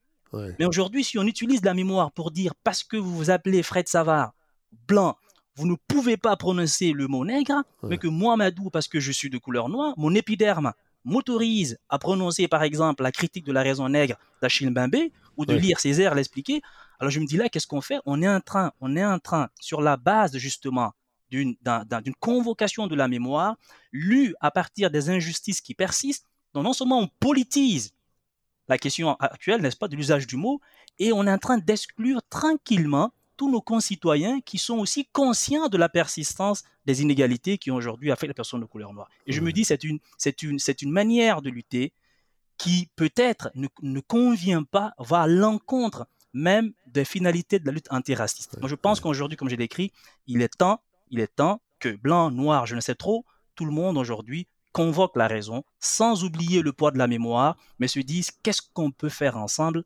pour penser le commun. Comment faire monde commun? Ça, moi, je pense, c'est l'exigence fondamentale même de lutte et des messages qu'on a eu de Martin Luther King, de, de Leopold Sédar Senghor, de Jacques Roumain en Haïti et même de Nelson Mandela. Lisez toute la philosophie de Ubuntu, vous allez voir de quelle manière l'humanisme de Mandela a conduit jusqu'à pardonner des bourreaux. Donc la question, je termine là-dessus, c'est de savoir de quelle manière aujourd'hui la mémoire traumatique peut aider à éclairer l'avenir pour fonder une société une société où le ressenti ne prendra pas toute la place. C'est vraiment des réflexions euh, extraordinaires, Amadou. Euh, merci. Euh, je termine avec ça parce que je sais que ça va pas plaire. Le segment qu'on est en train d'enregistrer, il y a des messages qui vont arriver. parce qu'il y a des gens qui m'ont reproché de, et on le reproche dans ce débat-là, d'aller chercher des opinions qui, euh, qui avalisent ce qu'on pensait déjà. Et il y a une personne, de la, une personne noire qui m'a écrit pour me dire euh, vous savez, c'est difficile parfois de sortir du discours militant au sein même des communautés noires parce qu'on se fait traiter de traître ou d'oncle Tom. J'imagine que ça vous est déjà arrivé parce que vous êtes un peu à contre-courant de ce, qu'on, que, ce que les médias aiment bien présenter comme point de vue d'une communauté qui est multiple, évidemment. Euh, je sais, Amadou, vous m'avez déjà dit, même dans le courriel, et vous le dites dans votre texte à la fin, que vous êtes habitué, depuis Robert Lepage, de vous faire traiter de traître. Je ne sais pas pour sa fille c'est la même chose. Euh, qu'est-ce que vous avez à dire à ces gens-là? Quand on parle de la communauté noire dans son tout. Il faut accepter que, bien qu'on porte tous, j'ose croire du moins, euh, le même combat qui est celui de l'antiracisme, c'est très monolithique et surtout simpliste comme réponse d'assumer ben, qu'on partage tous la même opinion. Il faut accepter qu'il y ait des différents courants ou nuances comme celui du féminisme ou encore celui du clivage politique droite-gauche et on ne devrait pas exiger de la communauté noire de parler d'une voix unie sur tous les sujets. C'est absurde et c'est impossible. Mais non seulement ça, mais, mais l'idée même du désaccord raisonnable doit être, doit être présent. Et euh, on sait aujourd'hui, lorsqu'on étudie justement l'histoire de, des luttes anticoloniales, qu'au sein même des personnes, si vous prenez l'Afrique par exemple, vous prenez Yambo Ologun par exemple, qui a écrit ce livre, euh, ce livre extraordinaire qui s'appelle Le devoir de violence, qui remettait en question justement toute la, tout le romantisme sur l'Afrique précoloniale. Ce livre-là a été mal accueilli au sein même de l'intelligentsia noire en France de l'époque, à Diop et consorts. Voilà. Donc moi je termine en disant seulement ceci non seulement il faut, il faut, il faut qu'il y ait, il faut même que les, les minorités fassent preuve de tolérance en leur sein, donc qui est ce que on appelle le désaccord raisonnable, euh, voilà. Mais encore, il faut pas simplement rester désaccord, il faut aussi peser les arguments. Ça, c'est important. Peut-être que là, je parle sur le chapeau du philosophe, mais il faut peser les arguments. Euh, parce que la question demeure. Moi, j'ai entendu, tout le monde en parle, j'ai dit, mais, ok, euh, ben, Daniel Laferrière, il est noir, il peut l'utiliser. Alors là, ça veut dire quoi? On est en train clairement de nous dire que, OK, c'est sur la base de l'épiderme qu'on peut prononcer, nommer certains mots. Alors qu'est-ce que ça implique en termes de rapport à notre condition historique?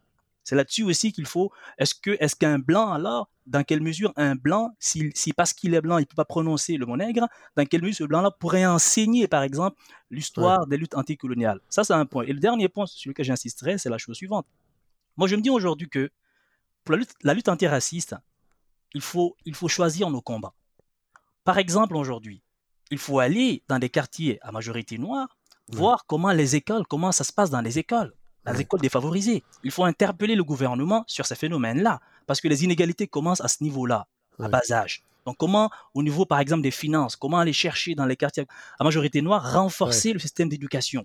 Donc comment, si vous voulez, pour utiliser un terme philosophique, capabiliser euh, les minorités pour qu'elles elles, elles grandissent non pas comme des personnes défavorisées qui seront plus tard vues comme des gangs de rue. Parce qu'aujourd'hui, il faut le dire, quand vous naissez à Boucherville ou à Sainte-Julie, c'est pas comme si vous naissez à Montréal-Nord, là, ou dans certains coins en SIC. il faudrait aussi que on, essaye d'avoir un angle de la lutte antiraciste qui porte, qui porte dans les considérations plus larges sur les inégalités et les injustices. Mais aller battre campagne pour euh, des pièces de, enfin de pièces qui portent euh, le nom de slave, dit bah, le racisme systémique, ou en tout cas une prof qui prononce le mot nègre, ah, c'est systémique, moi je pense que on mobilise le langage pour une énergie qui n'est pas du tout rentable. Il faudrait aujourd'hui solliciter tout le monde pour aller plus loin et surtout, j'insiste là-dessus, penser une vie commune, paisible, qui n'abuse pas de l'usage, de l'usage de la mémoire. Mamadou Sadjobari, Safi euh, Diallo, merci beaucoup. Euh, je, je, je, voulais ce segment-là pour qu'on mette une pierre de plus dans toute cette réflexion qui parfois est très passionnée. Puis, bon, on a attendu une semaine. Euh, on a, les esprits se sont calmés. Je, merci vraiment beaucoup de, de, vos observations. Puis, on pourra peut-être se reparler. J'espère que non. Si on se reparle, parce que c'est pas c'est encore dans l'actualité, mais où on se reparlera dans d'autres contextes. vous êtes, vous êtes, vous êtes à revenir à la balade de savoir. Merci, beaucoup, Fred. Merci, merci. à vous. Bon, alors, vous savez, à cette, cette balado, j'aime beaucoup inviter des, auteurs. Souvent, j'invite des essayistes, mais là, je vais faire une petite, euh, petite exception peut-être cette semaine parce que j'ai découvert quelqu'un, et là, je, vais faire un mea culpa. D'abord, ben, je vais vous euh, saluer d'abord. André Major, bonjour. Bonjour. Ça va bien? Oui, ça va bien. Bon, euh, donc je vous invite parce que je, je, découvre vos carnets. Je vous connaissais de nom. Euh, j'avais jamais lu vos romans. Et je ne comprends pas pourquoi d'ailleurs. De toute façon, on va, on, va, on va y revenir à ça. Notre rapport à la littérature au Québec et en général aussi, euh, parce que vous parlez beaucoup de littérature dans vos carnets, mais je me disais que ça allait faire peut-être une bonne entrevue également parce que ben, je veux que les gens découvrent les carnets parce que moi, c'est une révélation, ce genre littéraire. J'avais pas vraiment lu dans le passé de carnets. Souvent, on lit des essais, on lit des romans, des biographies, euh, les journaux intimes. Moi, c'était moins ma tasse de thé. Peut-être que je regardais ça un peu de haut. Le carnet, c'est pas un journal intime. De toute façon, euh, on y reviendra parce qu'il y a une différence aussi entre le carnet et le journal. Mais je me, je me rends compte en lisant vos carnets que vous êtes un témoin non pas du siècle, mais de deux siècles, du 20e. et du 21e siècle. Euh, Marie-France Bazot, qu'on va recevoir bientôt dans son livre, euh, qui va paraître bientôt aussi, parle de cette, cette difficulté des médias de faire discuter les générations, euh, particulièrement les, les, les, les, plus vieilles personnes. Euh, puis ça, je trouvais ça important aussi d'y revenir dans cette balade aussi, de ne pas toujours être dans le culte, le culte de, la, de la jeunesse. Donc, bon, je ne vous demanderai pas de dire votre âge, mais vous avez un certain parcours. Euh, parlez-nous un peu de votre parcours, justement, parce que je, me suis vraiment beaucoup reconnu dans votre parcours. C'est vraiment, c'est très bizarre la sensation que j'ai eue en lisant vos livres. Ben écoutez, en gros, je suis un autodidacte, je peux le dire, parce que j'avais commencé les études classiques euh, chez les eudistes à Rosemont. Oui. Euh, près de chez moi? Ah oui? Ah ouais, moi, moi je suis rue des Érables et Jean Talon. OK, moi, je suis Saint-Zotique, euh, Louis Hébert. Alors, ah, je ne te donnerai pas l'adresse pour pas que les gens viennent m'attaquer. Mais oui, Alors, voilà. donc, j'étais chez les eudistes et puis les insolences du frère Untel, on était en, j'étais en belle lettre, là, donc j'avais comme 16 ans. Non, j'avais 17 ans, peut-être 18. les insolences sortent et moi, je pouvais moi, j'étais déjà indépendantiste euh, à ce moment-là, j'étais tout seul dans ma gang euh, au collège. Mais euh, quand j'ai lu Les Insolents, je trouvais que c'était un diagnostic sur notre culture et nos rapports avec. Là, M. Major, juste pour que les gens nous suivent, on est dans les années 60? oui, exactement. Début 60. Septembre 60, Les Insolences avaient paru dans le devoir, mais là, il en fait un livre. Oui. Et moi, je lis ça, et là, je me dis, il faut que ça bouge. Oui. C'est un appel à sortir de notre médiocrité intellectuelle et de, cesser de marcher à genoux. Parce qu'il dit un peu ça. Dans le fond, on a appris aux Québécois, aux Canadiens français, à, s'agenouiller. On ne les a pas appris à avancer, à, être des hommes. On leur a appris à être des esclaves. Alors là, moi, je pars de ça. Je fais un article pour le journal du collège. Il y a un journal dirigé par Gilles Courtemanche, que vous connaissez ben peut-être de le journaliste. Ben Et lui, c'est mon rival. On est dans la même classe. On est des, on est des rivaux au niveau de la, du français. Ici, moi, je suis en train de lire Sandal. Il lève le nez là-dessus en disant Ah, moi, je lis la condition humaine de Malraux. Ah, ben c'est le genre, là. Alors, mais c'est un gars qui est supposé être à gauche. On a fait du scoutisme ensemble. On se connaît très bien. Et je lui apporte mon article. Il me le refuse et je lui demande pourquoi. Il me dit l'aviseur moral, qui est un parodiste, aimera pas ça. Mais je lui dis, oui, mais c'est toi qui es le directeur du journal. Et donc, il refuse de le publier. J'en fais un autre sur le journal d'un inquisiteur de Gilles Leclerc. Je viens juste de lire ça, qui est un pamphlet vitriolique sur la collision de l'État et de l'Église au Québec. Alors là, je fais un article, le journal d'un inquisiteur, refusé encore. Et là, j'en fais un autre sur l'indépendance pour le tester. Je le sais qu'il n'est pas indépendantiste. Il n'y a presque personne qui le lit à ce moment-là. Il refuse aussi. Alors, moi, je suis secrétaire de la patrouille scout à Saint-Jean-Beckmans. Euh, comme je suis secrétaire, j'ai accès à une guest Je suis un chef de troupe là, avec Jean-Marc Pillotte qui sera avec moi à participer après. Oui. Et je fais donc. Il faut devenir professeur aussi. Euh, oui, à, à l'UQAM, voilà. en, sciences, en sciences politiques. Voilà. Euh, non, pas en sciences politiques, en philo peut-être, en tout cas, ou en sciences politiques. Mais en tout cas, Pillotte, donc, le sait pas. Là, je vais imprimer mes articles sur la machine. Gastetner, je broche ça et je répands ça dans la cour de récréation. Mais il y a un, légionnaire de Marie, parce qu'il y avait un organisme qui s'appelait la Légion de Marie, c'était des, militants de la Vierge. Alors lui a vu que j'avais... il était surveillant, il était surveillant de cours d'école? Non, c'est un, un condisciple. Il était mon voisin de, pupitre. Il, m'a vu mettre ça dans mon pupitre, les, numéros de, mon bulletin qui s'appelait Liberté étudiante. Alors là, le, super supérieur me convoque, me met à la porte euh, mes deux j'avais deux collègues qui faisaient des articles aussi. On est mis tous les trois à la porte. Mais le père supérieur me dit, je te nuirai pas si tu vas aller ailleurs, mais nous, on n'est pas capable de gérer un gars comme toi. Alors donc, je me retrouve à la porte. J'essaie d'entrer par l'intermédiaire d'un ami, André Brochu, qui était à Sainte-Marie, il finissait. Je rencontre le préfet des études, mais le supérieur des audistes a été tellement... Euh, m'a décrit comme un diable. Ah, il vous a barré, en fait. Oui, il s'était barré dans tous les collèges du Québec. Alors là, j'ai donc, c'est pour ça que je dis que j'ai été forcé d'être autodidacte, parce que je n'arrivais pas à m'instruire euh, normalement. Alors, ce que j'ai fait, j'ai fait un petit cours de journalisme dans une école privée, puis j'envoyais des articles au Petit Journal à l'époque, à Jean-Charles Harvey, et ils ont commencé à publier mes articles. Donc, je suis devenu journaliste par la par défaut, si on veut, mais ça m'intéressait quand même. Alors, je me suis mis à critiquer des livres. J'achetais des livres moi-même. Je faisais des comptes rendus, puis ils les publiais. Puis à un moment donné, ils m'ont embauché. Je me suis retrouvé au Petit Journal. Euh, sous la direction de Jean-Charles Harvey. Jean-Charles Harvey, qui était un franc-tireur, qui avait lui-même publié. Ben, ben, je ne sais pas si à l'époque il avait fait les demi-civilisés. Oui. Qui a été barré lui aussi parce que euh, anticlérical euh, et on trouvait que c'était une forte tête. On l'a mis à la Porte du Soleil. Il a quitté Québec pour venir à Montréal. Donc, il m'a raconté lui aussi ces épisodes. Euh, donc, il se reconnaissait un petit peu en moi, qui avait été expulsé puis qui était comme un peu et finalement, on est de, je, suis resté là, de, je suis rentré, je pense, en 62, 61, 62. Puis à un moment donné, je fais, la, revue Liberté fait un numéro sur, sur la jeune génération. Il me confie la direction euh, du numéro, du dossier. Euh, je fais ça avec André Bello. Et là, là-dedans, je fais un texte qui est un manifeste parce que moi, je suis en contact, j'allais à l'Action socialiste et j'étais en contact avec des felkistes. Il y avait plusieurs de mes amis dans le premier réseau. Et j'ai fait un texte qui s'appelle Les armes à la main. Alors, là, euh, ça fait exprès le numéro, on fait ça en, en 62, puis il sort en mars 63, au moment où les bombes sautent dans les, euh, les boîtes aux lettres. Voilà. Alors là, Jean-Charles Harvey, il a beau m'aimer beaucoup, il me dit, écoute, je ne peux plus te garder. Il pense que je vais être arrêté, là, parce que je parle des camarades, de mes camarades qui sont engagés dans une action euh, clandestine. Alors là, je me retrouve à travailler chez Dupuis et Frères. Euh, grand magasin. parce que j'arrive Qui était à la place du Puy. Aujourd'hui à Montréal, à la place du Puy, là. Euh, c'est, eh, Exactement. Le magasin était là. Voilà. C'était le premier grand magasin canadien-français. Donc, puis en plus, l'ironie, l'ironie des choses, on fonde une revue entre-temps. Je suis mis à la porte, mais juste la même année du FLQ, on sent le besoin des camarades et moi d'avoir une revue pour parler au nom des indépendantistes de gauche, laïcisants. Alors, c'est parti pris. On fonde ça donc en octobre 63. Ouais. Revue très euh, importante pour le, sur le plan des idées de gauche au Québec. Mais euh, moi, j'y reste pas longtemps parce que quand, comme je n'avais pas de travail, que je me retrouve chez Dupuis, là, je suis confronté, je, suis ramené dans, ma, dans mon quartier d'origine.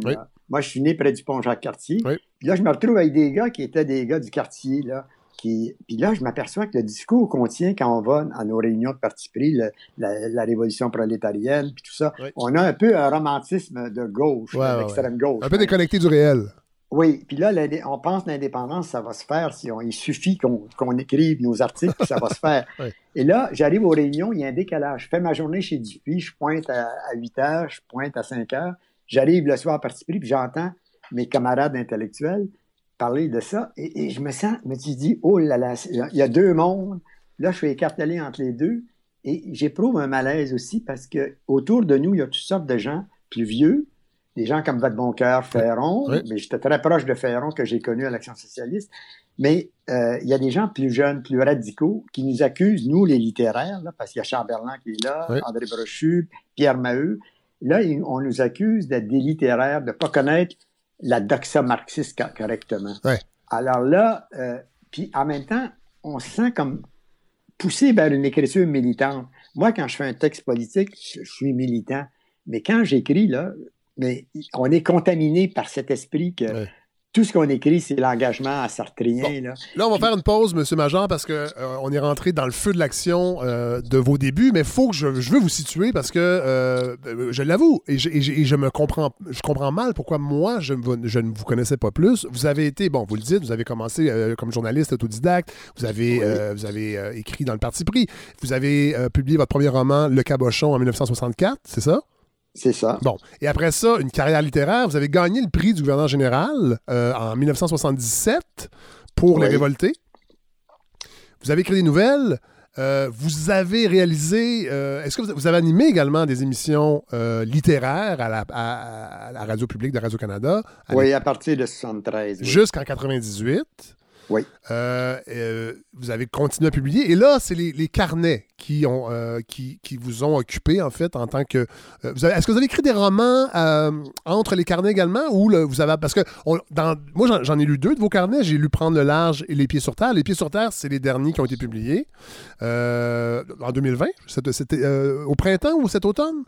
Euh, c'est sorti, attendez, sur c'est sorti, je pense, en août à cause de la pandémie. Ça devait sortir en, mai, c'est sorti en août, septembre. Bon, et là-dedans, bon, c'est cette entrevue-là va un petit peu ressembler à vos carnets, je pense, parce que vous allez un peu euh, n'importe où. Euh, en fait, c'est un, mélange vraiment étonnant de réflexion personnelle. Des fois, c'est justement téléphone sonne. Euh, oh. Il y a quelqu'un qui vous Peut-être quelqu'un qui n'est pas d'accord à l'époque de parti pris qui vous appelle pour corriger. Mais euh, donc, vos carnets. vos carnets mélangent réflexion personnelle, réflexion sur la littérature, sur votre carrière, sur ce que vous avez lu dans le journal. Vous revenez d'une pièce de théâtre. Et, et moi, j'ai vraiment, là, je suis tombé vraiment, vraiment à la renverse comment rapidement il y a une intimité aussi qui se crée parce qu'on rentre dans votre vie. Parlez-nous des carnets. Comment, comment euh, c'est venu? Parce que dans vos carnets, vous le dites, vous abandonnez la fiction, vous avez votre, votre rapport à la fiction a changé et c'est les carnets maintenant qui occupent votre travail en guillemets de, de, de littéraire. En fait, il y a deux explications. J'étais, comme j'étais réalisateur à Radio-Canada, j'étais tenu, j'avais un devoir de réserve. Parfois, j'avais envie de piquer des crises, mais je pouvais même pas m'exprimer publiquement. Euh, même pendant le référendum, j'ai été dénoncé parce que je faisais partie du comité du oui, hein, et euh, en 80. Et donc, j'ai même eu une tâche à mon dossier parce que euh, j'avais j'avais osé m'impliquer. Mais donc, c'était frustrant de ne pas m'exprimer pendant les 25 ans que j'étais là. Le carnet me servait de défouloir, un peu si on veut. Alors, j'ai pris, j'avais toujours eu un carnet comme ça depuis. un petit moleskine. Oui, même quand j'étais chez les scouts, là, je notais les excursions qu'on avait faites, euh, ce qu'on toutes sortes de choses, mes lectures. Alors, j'avais besoin d'un aide-mémoire. Pourquoi, je ne sais pas, mais c'était une habitude. Mais à partir de 75, c'est devenu euh, beaucoup plus suivi, puis j'en publiais des extraits dans la revue Liberté. Mais c'était surtout des passages politiques. à ce moment-là, ça s'appelait Journal de hypnotisé et c'était des textes qui concernaient la question nationale la plupart du temps, qui était une question fondamentale pour moi depuis le début, depuis l'âge de 14 ans. Et euh, donc, euh, il y avait le fait aussi que j'étais pris à plein temps dans un boulot là, comme la radio. Oui, qui est prenant. Et j'avais une famille, euh, puis moi, en même temps, je renonce pas aux choses pratiques de la vie. Je trouve c'est la santé d'un de, esprit. D'avoir, moi, j'aime cuisiner, j'aime des activités extérieures beaucoup. Alors là, oui, il y a un rapport à la nature. Dans, vos carnets, d'ailleurs, il y a un rapport à la nature qui est extrêmement important. Euh, vous en parlez souvent de vos promenades, de, ce que vous voyez. Euh, il y a une espèce de. Il y a un côté contemplatif là-dedans aussi. Oui, parce que c'est beau avoir un pied dans sa bibliothèque, mais j'essaie d'avoir l'autre sur le terrain des vaches. Alors, cet écartèlement-là, mais c'est comme ma, tension entre la ville et la campagne. J'ai comme une dualité de base, ville-campagne. Je ne peux pas me passer ni de l'un ni de l'autre. Je voyage constamment. J'ai commencé ça avec mes parents quand j'étais jeune. On allait à la campagne les fins de semaine, l'été. Alors, j'avais besoin des deux, des deux mondes un peu comme j'avais besoin. Le roman, c'est ça le, problème. Les romans me, me, grugeaient tellement. Quand on se met là-dedans, on est comme euh, hypnotisé littéralement par le sujet. Et j'avais un sentiment d'être coupé des, des mêmes de mes proches là, pendant cette période-là, parce que on, on, parlait de quelque chose et là, tout à coup, je me disais, le personnage va dire telle chose. Mes personnages me, me vampirisaient. Il n'y a pas d'autre mot. À un moment donné, je me suis dit, travaillé pendant un an. Il y a des, un roman comme L'Épouvantail, qui est le tome 1 des histoires de déserteurs. Ça, j'ai fait trois ou quatre versions. Mais c'est un temps fou quand on travaille de faire ça le soir, pendant les vacances, la fin de semaine. Alors, à un moment donné, je me suis dit, je veux vivre, je veux écrire, je veux m'exprimer, mais je veux vivre aussi. Alors, les carnets, j'ai découvert, mais c'est en fait, c'est au cours d'une panne, j'avais décidé de faire un roman nordique le personnage part seul et il n'y a, pas, a pas de société. Qu'est-ce que devient un homme qui est sans société? C'était ça mon défi. Au bout de 100 pages, j'avais plus rien à écrire là-dessus parce qu'il n'y avait rien à dire ah finalement. Et là, j'étais en panne, puis c'est mon ami François Ricard qui était à Liberté. Il me dit, mais pourquoi, si tu en panne avec ton roman, pourquoi tu reprends pas tes carnets pour en faire quelque chose? Et là, pendant deux ans ou trois ans, j'ai publié des extraits de mes carnets. Et j'ai développé le côté fourre-tout mais un fourre-tout travaillé. Dans le sens que si j'ai deux, trois lectures d'affilée, je les mettrais pas comme ça. Oui, de toute façon, il, y a, un travail de, classement après ça. C'est que vous y revenez, avant de publier, vous revenez à vos carnets. Puis j'ai remarqué, euh, je ne sais pas si c'est euh, si c'est voulu ou si c'est une, espèce de, contrainte que vous êtes, vous êtes mise, mais ça, il y a à peu près euh, dix ans entre la rédaction des carnets et, la, et leur publication? Oui, c'est le recul dont j'ai besoin. C'est ça. C'est ça que j'ai trouvé intéressant, c'est qu'on a l'impression au début, au début que ça ne sera pas intéressant parce qu'on parle d'événements d'il y a 10 ans, mais au contraire, oui, vous les avez écrits quand ça arrive, euh, par exemple le référendum, la crise du verglas, euh, si je prends euh, prendre le large, parce que c'est les années 90, mais vous, vous repassez sur vos carnets aujourd'hui, ou au moment de publier. Donc, y a, oui, il y a une distance, mais reste que ça reste pertinent et ça devient un, document du témoin des années qui sont passées. Moi, vraiment, ça m'a frappé, ça, comment revenir à des événements qu'on pense oublier ou qui n'ont plus de, réverbération aujourd'hui. Ben, c'est pas vrai, au contraire. Non, comme disait euh, Faulkner, le passé n'est jamais passé. En fait, je m'en aperçois parce que moi, en remontant dans le temps, je retrouve des, instants de vie, des lectures. Et là, j'ai cheminé, moi, entre-temps. C'est même 12 ans, des fois, l'écart, 12, 13 ans. Mais cet écart-là me fait découvrir, et c'est plus facile de savoir, quand je lis ça, j'ai un crayon à la main, là, puis je fais des X sur les pages, c'est trop anecdotique, c'est trop personnel, personnel dans le sens que ça va être difficile de travailler ça pour le rendre intéressant. Alors, ça, c'est très long. Ça, c'est une gestation d'un an et demi à peu près. Là, le dernier, même, ça m'a, plus ça va, plus c'est long. Ça m'a pris deux ans pour corriger ces pages-là, puis éliminer des choses. Là, vous avez parlé de Faulkner, entre autres, et c'est ça qui m'a frappé aussi dans la lecture de vos carnets, c'est ben, votre érudition euh, sur la littérature, et ça il y a des auteurs que je connaissais évidemment, mais beaucoup que je ne connaissais pas et j'avais l'impression d'être passé à côté de quelque chose. Euh, ça donne envie de se replonger dans ces auteurs-là. Et d'ailleurs, vous citez Elias Canetti, euh, qui dit La tâche modeste de l'écrivain est peut-être finalement la plus importante, la transmission des choses lues. Et c'est exactement, en fait, une grande partie de ce que vos carnets font, c'est de nous de, vous, de parler de vos lectures, mais qui ça donne envie de découvrir. Entre autres, euh, vous aimez beaucoup les auteurs russes, Tchekhov, euh, Tolstoï, euh. Parlez-nous un peu de, ce, Bon, Tchekhov, c'est un grand classique, mais votre attrait, en fait, pour la littérature russe? Ça vient de, ça va être étonnant. Le premier livre que j'ai lu dans à la bibliothèque de la rue Sherbrooke, j'avais réussi, un ami m'avait amené là, j'étais rentré à reculons parce que les bibliothèques, c'était comme des églises. On ne pouvait pas parler, c'était intimidant. Puis moi, dans mon quartier, euh, c'était pas tout à fait chez nous, c'était rue Sherbrooke. Moi, c'était Ontario, ma rue, mais un ami m'avait amené là. Et j'avais lu le premier roman que j'ai lu, qui n'était pas une bande dessinée, mais un livre, un roman, à, part L'île au trésor, j'avais eu un cadeau de fin d'année, c'était Michel Strogoff de Jules Verne. Ah oui.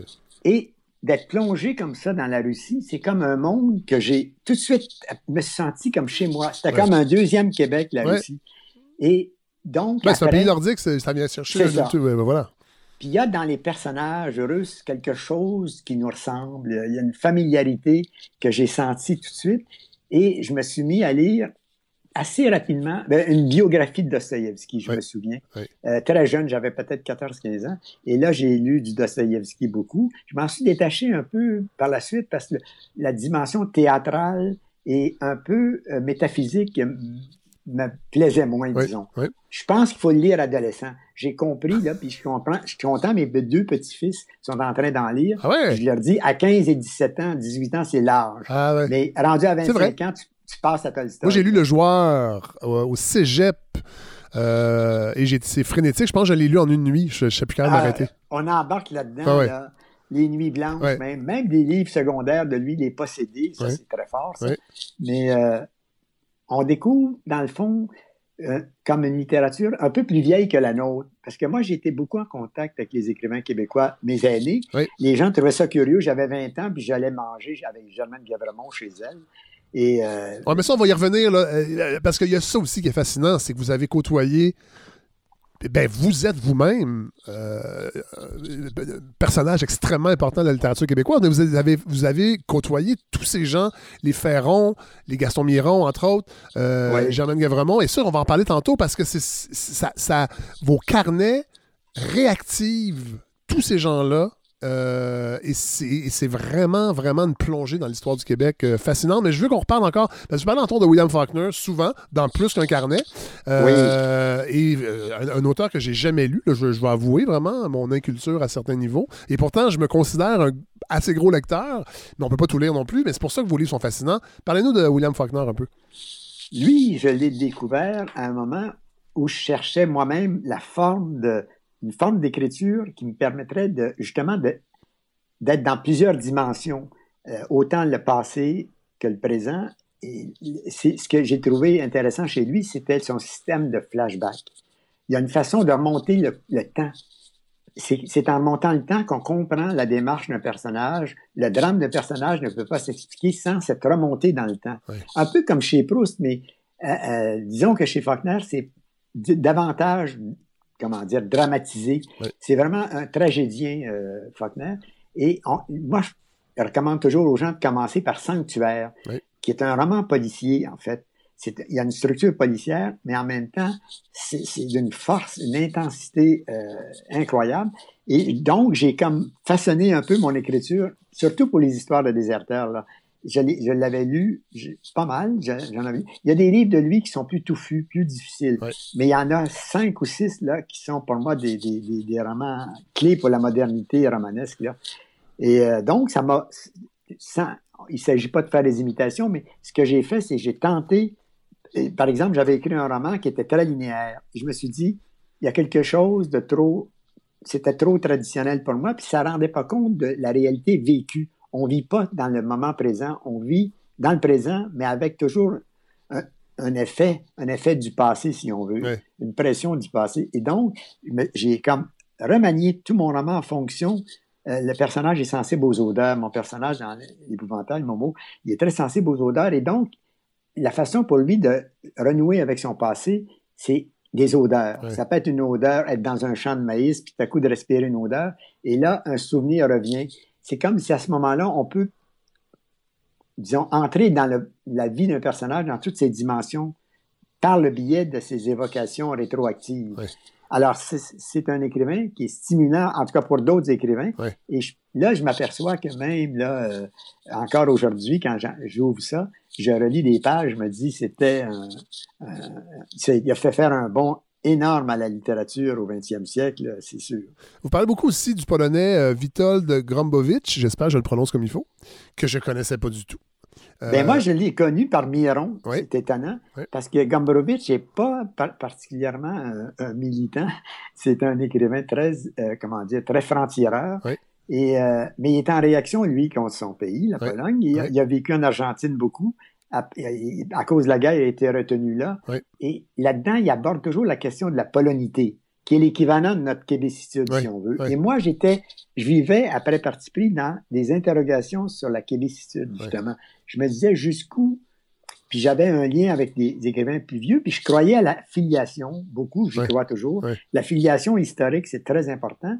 Puis, mais en même temps, il faut qu'on ait une capacité de recul critique par rapport au passé.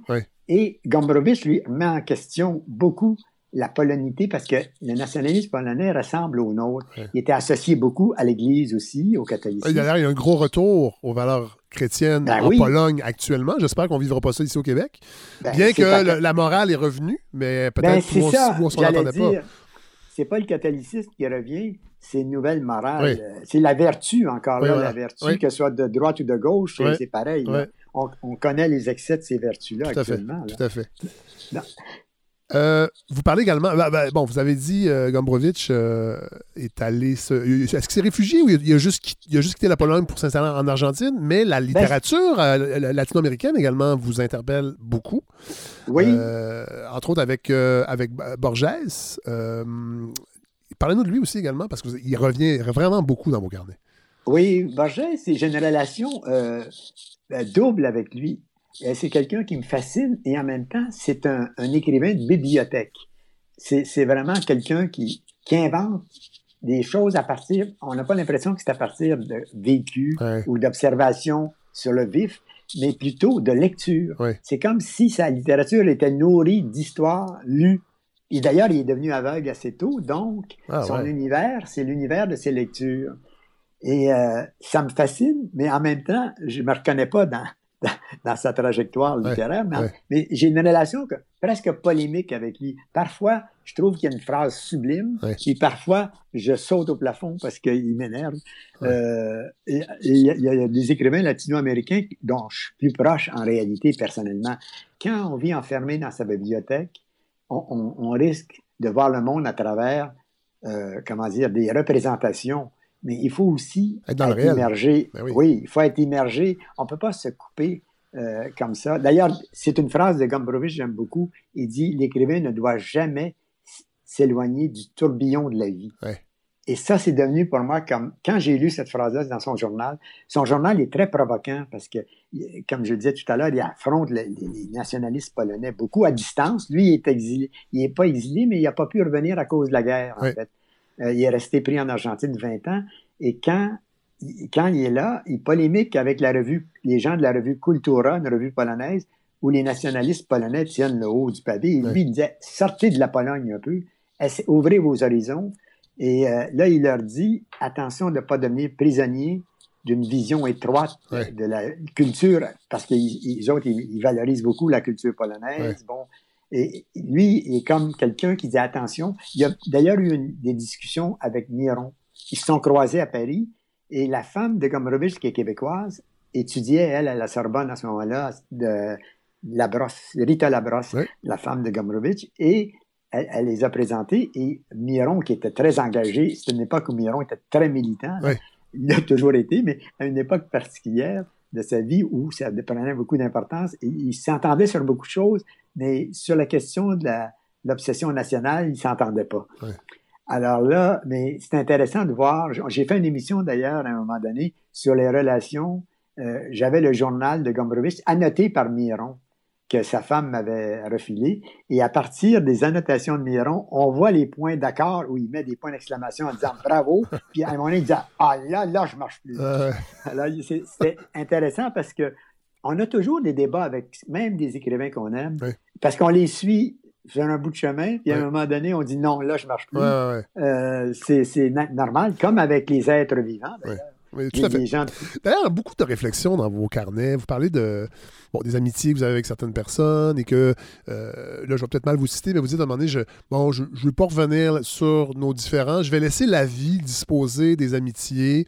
Euh, il y a beaucoup de sagesse et il y, a, beaucoup de réflexions aussi sur, évidemment, le temps qui passe, euh, sur votre place dans la littérature québécoise. je pense que c'est particulièrement dans les derniers carnets, les pieds sur terre, où vous, vous sentez un peu un peu dans la marge, mis dans la marge de la littérature? Est-ce que vos, est-ce que vos œuvres vont, euh, vont perdurer?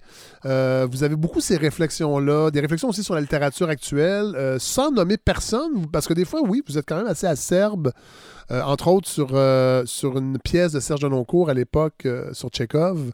Ah oui.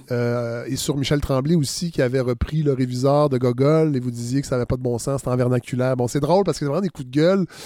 mais est-ce que c'est une obsession? Ben, je dirais pas une obsession, mais est-ce que c'est ça vous habite beaucoup, ça? C'est qu'est-ce que vous allez laisser, qu'est-ce qu'on va, on va retenir de votre œuvre? et vous êtes un peu, vous le dites, vous êtes dans la marge, vous êtes, vous, vous, êtes, vous, êtes, à l'automne de votre vie, je pense qu'on peut le dire, peut-être même, l'hiver. Euh, et non, mais je trouvais ça intéressant et c'est touchant en même temps parce que oui, on, vieillit tous. Puis là, on a quelqu'un qui, écrit depuis longtemps et qui, qui, est rendu vieux et qui continue à écrire. Et, c'est vraiment, il y a beaucoup de philosophie dans ce que vous écrivez. Mais moi, ça m'a interpellé, votre, votre, crainte d'un peu de devenir oublié. Est-ce qu'elle est encore, elle est très présente? Euh, non, plus maintenant. Au moment où vous avez lu ça, c'était vrai. C'était vrai.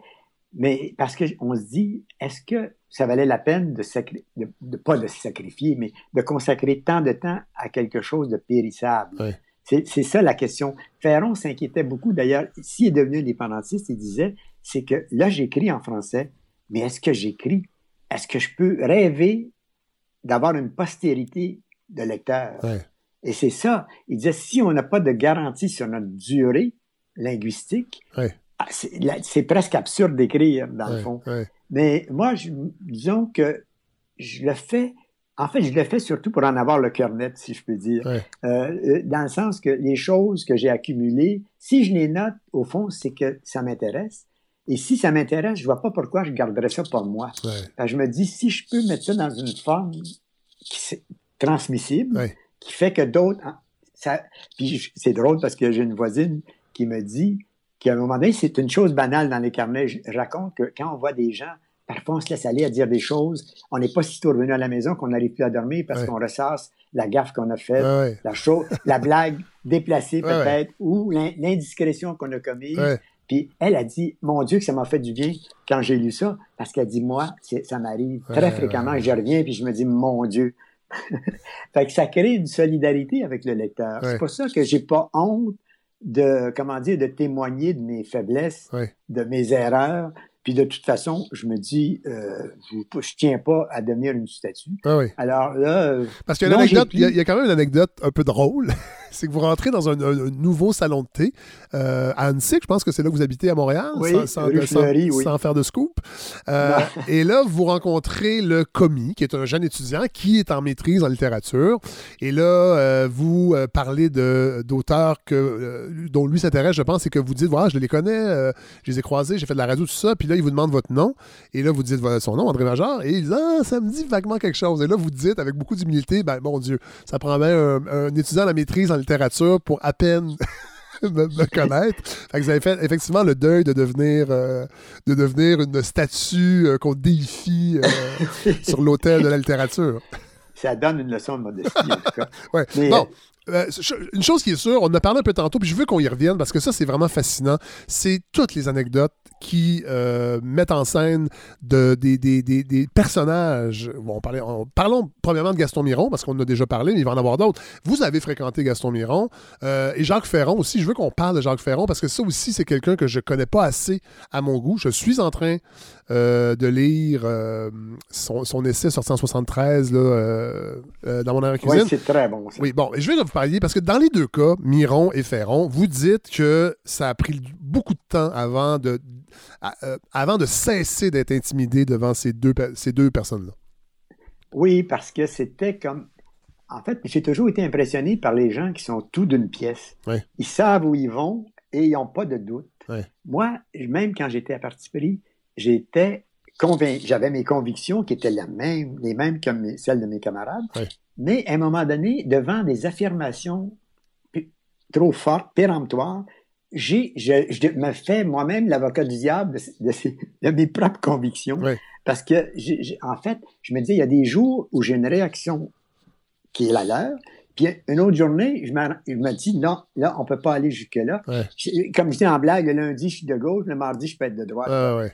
Alors, je suis comme je, suis imprévisible vis-à-vis de moi-même dans ce sens-là j'ai pas la, j'ai pas comme la, la conviction ferme mais constante qu'ont certaines personnes. Alors, forcément, pour moi, c'était comme des modèles. Je me disais, Néron, ici où il va, il, il lâche pas, il démarre pas de ses convictions. Euh, mais ce côté-là, à un moment donné, je me suis dit, je, je suis pas sûr de vouloir être comme ça, finalement. Peut-être j'aime mieux m'accepter dans ma mon ambiguïté, parce que c'est réel, l'ambiguïté, pour moi en tout cas, ça fait partie de ma personnalité. Et, je pense que, non mais monsieur, monsieur Major, je pense que ça fait partie... En fait, je pense que c'est. J'en ai parlé avec Christian Dufour à la saison 1 de cette balado. Il était venu parler de son livre sur le pouvoir, notre relation au pouvoir. Puis il parlait de ça, l'ambiguïté. Et moi, j'ai instinctivement, j'ai toujours pensé que l'ambiguïté, c'est un trait peut-être national chez les Québécois, qu'on l'a plus qu'on pense, puis qu'on pourrait peut-être arrêter de, d'en faire une tare, puis c'est peut-être. L'ambiguïté est peut-être pas très loin de la flexibilité d'une certaine façon. Oui, peut-être que dans le fond, c'est plus près de la réalité vécue. Parce que comment vivre dans. Moi, c'est parce que même au RIN, je me souviens, il y avait des clans. Il y avait Mme Ferretti qui était elle qui André Ferretti, oui. Oui, pour tasser de Bourgault. Mais moi, j'étais proche de Bourgault. Je m'occupais du journal L'Indépendantiste euh, sous, pseudonyme, parce que c'était dangereux pour moi à l'époque. Mais euh, j'étais proche de Bourgault et je trouvais que Bourgault d'Allemagne, c'était des gens qui avaient une voix, euh, j'emploie le mot modéré, mais pas au sens péjoratif. C'était des gens qui étaient convaincus, mais qui étaient capables de, comment dire, d'être nuancés. Alors qu'il y avait une aile plus radicale, les autres, c'était, mais dans le fond, le mouvement a progressé avec des gens qui ont tenu un langage modéré, ben, comme l'évêque. Ah, ben oui, l'évêque, pour moi, ben l'évêque, c'est vrai qu'il était hésitant. Lui aussi, il avait des ambiguïtés. Mais ça reflétait la situation profonde, notre situation historique n'est pas simple. Et nos relations avec les autres, les autres euh, groupes euh, sociaux, il faut aussi en tenir compte. Moi, j'ai vécu très mal, d'ailleurs, le référendum de 95. Euh, j'ai pas milité du tout en 95. Et, euh, mais le soir du résultat, j'ai été assommé carrément par l'attitude de Parizeau. Ça m'a. En tout cas, j'ai eu un choc. C'est drôle, on est beaucoup là-dedans, dans la commémoration des 25 ben ans du référendum. Puis moi aussi, on dirait que, autant que la FLQ, je trouvais que le, 50 ans de distance nous permettait peut-être d'en parler plus en profondeur qu'on le fait avant. J'ai l'impression que 25 ans, c'est pas encore assez on, relate des choses, on reste en surface. Puis moi, on dirait que je l'ai vécu aussi. Là. 80, j'étais trop jeune pour voter, mais en 95, j'ai voté. Puis je dis pas que c'est un traumatisme, mais j'ai l'impression que j'ai comme pas envie de retourner là-dedans tant que ça. Je m'en rends compte, c'est étrange. Puis on n'en parlera pas tant que ça dans cette balade aussi. Bien qu'on est dans la semaine où on commémore, euh, il y a comme un, un stigmate là, qui est encore là. Oui, c'est vrai, c'est pas guéri. Et, euh, mais en même temps, la nostalgie a quelque chose de dangereux. Même à propos du FLQ de 70, je trouve que je, faudrait pas tomber dans cette nostalgie-là parce que ça n'a pas été un moment qui nous a fait progresser historiquement, bien au contraire. Moi, j'étais à Toulouse quand c'est arrivé. J'étais, j'avais une bourse, j'étais là, et, c'est mon cousin qui était arrêté à ma place. Mais euh, il occupait mon appartement. On rit, mais c'est pas drôle. La, police n'avait pas l'air au courant que j'étais à l'étranger. J'ai vécu ça à distance. Mais quand je suis revenu, là, avec le recul, moi j'étais là-bas, je suis revenu en juillet, les événements d'octobre, c'était pas loin. Il y avait un, affaissement des, un affaissement psychologique chez mes amis, qui, même j'essaie d'avoir leur impression, ils n'osaient pas m'écrire. Mais c'est ça le but aussi, je pense, du gouvernement fédéral, entre autres. C'est une guerre psychologique c'est une intimidation euh, extraordinaire. Ça a pris du temps avant qu'on remonte la cause. Le FRAP a disparu. Il y a plein de choses qui ont disparu avec Le FRAP, qui était le parti municipal qui se présentait devant Jean Drapeau. Et euh, il y a bien des gens qui disent que Jean Drapeau était bien content des, des lois et mesures de guerre pour pouvoir justement ben. pulvériser son adversaire le, plus dangereux, hein, qui était le FRAP. Ben oui. Puis d'ailleurs, c'est pas pour rien qu'il appuyait la mesure de Trudeau, qu'il la demandait. Ben mais ça, c'est des, Mais je pense que finalement, si je me replace dans dans, la mesure où on peut se placer dans, dans une, disons, dans une psychologie collective. Mais je pense que les Québécois en général aiment mieux la modération. Ils préfèrent la modération aux extrêmes. Tout à fait. Et ce qui, fait que je pense que c'est ça qui fait, euh, d'une certaine façon, le succès de notre nouvelle Union nationale, c'est qu'il rassemble le plus possible des anciens libéraux. Ça, vous parlez de la CAQ, là, pour les plus jeunes, on parle de la CAQ, la nouvelle Union nationale. Union nationale, mais ça me fait tellement penser à ça. ben oui, ben oui. parfois, là, euh, que je me dis, dans le fond, ils sont arrivés à un bon moment, eux, la CAQ, parce que les Québécois en voulaient plus vivre d'aventures traumatisantes. Fait que dans le fond, c'est un nationalisme de tout repos. Oui on défend notre butin, comme à l'époque de Duplessis. On défend notre butin, on est un petit peu agressif avec le fédéral quand il faut. Mais pas trop. Mais on ne demande pas aux gens de prendre la voie d'une rupture. Oui. Bon, quand vous dites, euh, on, va fermer la parenthèse de la CAQ, euh, mais faut faire attention avec ces comparaisons-là parce qu'on. Ben, en fait, je veux pas euh, présumer de ce que vous voulez dire, mais on s'entend que François Legault n'est pas Maurice Duplessis. Moi, j'ai plus l'impression que c'est peut-être l'Union nationale de Paul Sauvé et de Jean-Jacques Bertrand, qui était quand même un parti qui avait pris, à moi je me trompe, là, euh, qui avait pris un virage quand même de modernité. Euh, je pense pas que la CAQ actuelle est aussi, entre guillemets, rétrograde que l'Union nationale de Maurice Duplessis. Non, c'est dans le sens d'une coalition, je veux dire parce qu'il y a beaucoup de péquistes quand même qui ont, ben qui ont, qui ont fait le pas. Ben, qui ont fait le PQ d'ailleurs, oui. Ben oui, le PQ est, est, exemple depuis ce temps-là. Et euh, il y a d'anciens libéraux aussi qui étaient insatisfaits de Charest et Couillard. Alors tout ça fait une sorte de fédération, un peu comme le, le PQ l'a été quand l'évêque a, absorbé l'aérienne. Tout à fait. Euh, ben, absorbé. C'est l'aérienne qui s'est sabordée pour mais il y avait Grégoire aussi, il hein, ne faut pas l'oublier dans le Parti québécois. Gilles Grégoire. Oui, Gilles Grégoire, c'était l'aile droite des nationalistes. Hein. Qui a très mal fini dans les années 80, d'ailleurs, avec des allégations, si je me rappelle bien, d'attouchement ou un truc comme ça. Ah, j'avais oublié ça. C'est ça qui a disparu de la carte à un moment donné, d'ailleurs. Ding et Long en faisait des blagues, d'ailleurs, sur Gilles Grégoire. Euh, oui, oui, oui, c'est vrai. Mais oui, il y avait, oui, mais vous avez raison. C'est-à-dire que euh, l'évêque le savait, c'est une coalition, en fait. Le mouvement souverainiste, euh, c'était une coalition. Puis il y avait l'Alliance Laurentienne avant l'Érienne également, qui est la première émanation indépendantiste? J'ai été de ça, moi. Ah comme il n'y avait pas autre chose quand j'avais 15 ans. Ça, c'était en 57. 57, c'est ça, j'étais au collège, puis mon prof d'histoire, c'était un laïc, et me, fait, me prêtait son devoir, puis on discutait des éditoriaux de Lorando à la récréation. Puis, il était membre de l'Alliance Laurentienne et l'Allemagne était là aussi. d'Allemagne était là avec euh, euh, Chaput, Marcel Chaput. Et Raymond Barbeau. Raymond Barbeau, je l'ai très bien connu parce que c'était mon médecin, mon, naturopathe, ah ouais? disons. Et on, s'entendait beaucoup sur la question de la langue. Alors souvent, on s'appelait, puis il, m'a soigné à un moment donné.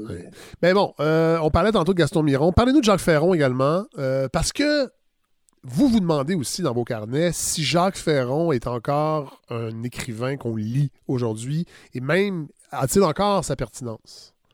Oui, en fait, c'est que je m'aperçois que quand je veux le faire lire à des gens plus jeunes, que ce soit mon fils, mes, mon petit, mes petits-fils, c'est comme si ça passait pas. Je me dis, est-ce que c'était une littérature liée à, un moment de notre histoire ou à une c'est parce que ces contes s'inscrivent dans une sorte de tradition légendaire. Oui, oui, Si on pense à Taché, Voyageurs et Forestiers ou les, les contes de, de euh, voyons comment ils s'appellent, originaux et détraqués, euh, on pense à tout ça. Il y a toute une culture. Euh, qui viennent d'être édités en passant avec des, euh, des illustrations de Marc Séguin. Euh, oui, mais je l'ai pas Les contes de Jacques Ferrand, ouais, je l'ai reçu parce qu'on en parler cette année-là, entre autres. Euh, l'émission que je, que je, où je chronique avec Marc Labrèche, entre autres. Et on va on parle de l'année 73. Et c'est pour ça que moi, ça m'a amené à lire Jacques Ferron, que je trouve, et c'est donc vous dites ça, c'est vrai qu'il y, a des fulgurances, évidemment. C'est extrêmement bien écrit, mais c'est vrai que c'est pas évident à lire aujourd'hui, je trouve. Beaucoup de sous-entendus. Euh, puis c'est un personnage quand même fascinant. C'est un médecin qui a été très prolifique, très qui se servait en fait de sa de, de, voulait servir la littérature comme, comme d'une arme politique. Je ne sais pas si je le dis bien, là. Mais oui, il était très, très, très militant. Oui. Moi, je me souviens quand il a, écrit, la... c'est moi qui ai tapé le quatrième acte, euh, La tête du roi. Euh, sa pièce, c'était en 63. Je l'avais, on l'a publié. Mon ami Brochu et Pierre Maheu, qui étaient participé avec moi, euh, avaient fondé, alors qu'il était étudiant, des cahiers de la GUM.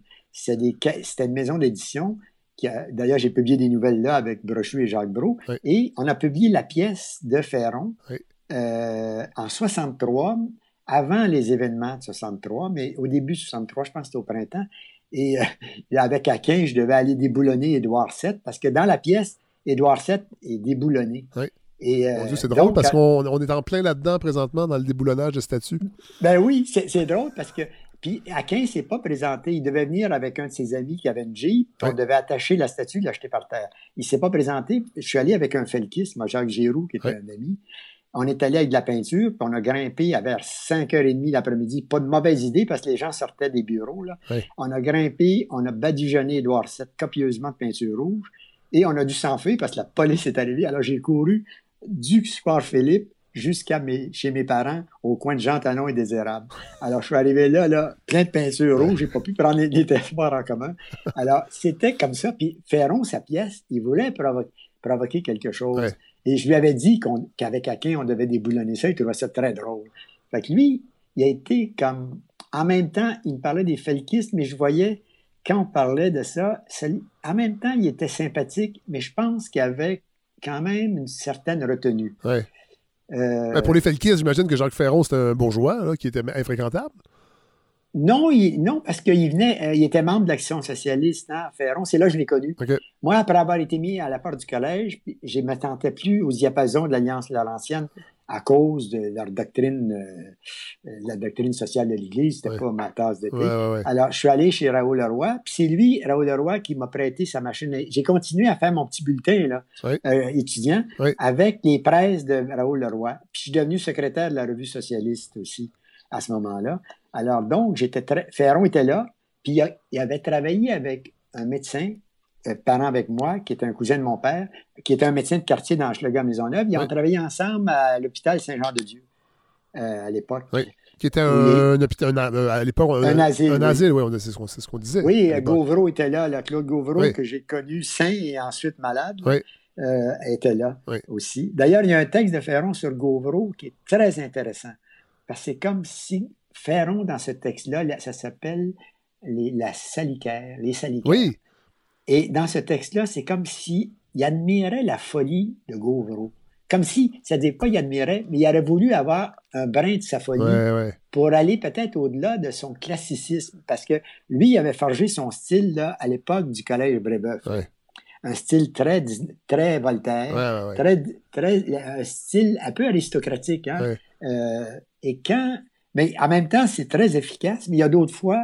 Oui, c'est euh, plus euh, difficile de pénétrer exactement ce qu'il veut dire. Puis moi, je me rends compte en, lisant, en lisant dans l'arrière-cuisine, c'est des courts textes assemblés ensemble. Et j'ai puis, mon Dieu, j'ai lu un peu. Là. Je ne suis pas, pas un érudit du tout, mais je, suis capable de lire des choses quand même. Et des fois, je, trouve ça même moi-même difficile. Alors, euh, oui, je comprends ce que vous voulez dire.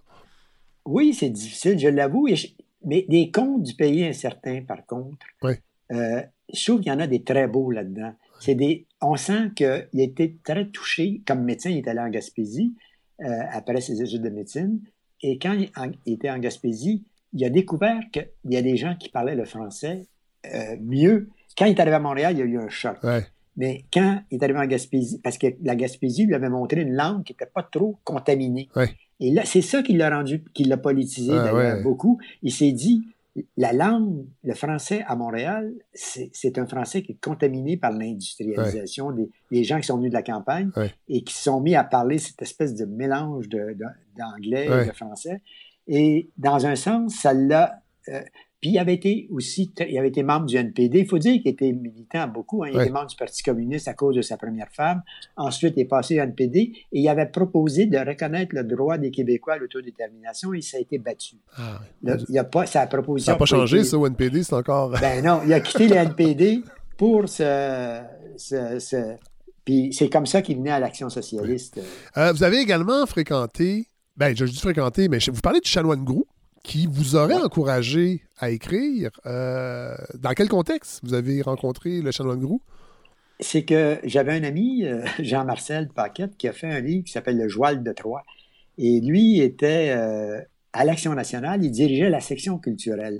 Moi, j'avais quitté Parti pris, j'avais plus de lien, j'étais au devoir à ce moment-là. Et Jean-Marcel s'en allait faire son doctorat à Poitiers.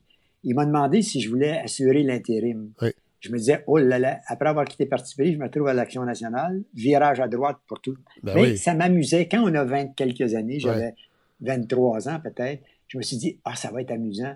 Et la première chose que j'ai faite quand je me suis retrouvé à la, direction de ces pages-là, c'est de demander à Ferron un texte. Et j'en ai demandé à des gens qui n'étaient pas associés du tout à la droite nationaliste. Alors, puis ça me servait comme Ferron m'avait dit, vous voulez euh, vous cacher sous mon aile. J'ai dit, c'est tout à fait ça. Alors là, quand, je, m'en suis occupé pendant deux ans, puis j'ai quitté après, mais pendant que j'étais là, j'ai publié euh, le début d'une autobiographie précoce. Ça s'appelait Mémoire d'un jeune Canuck. Mais à un moment donné, Ferron m'a dit Dans quelques mois, vous n'aurez plus rien à écrire, vous êtes trop jeune. Et j'ai constaté. Ben, il dit Vous allez être obligé de faire un journal parce que vous n'avez pas assez d'années.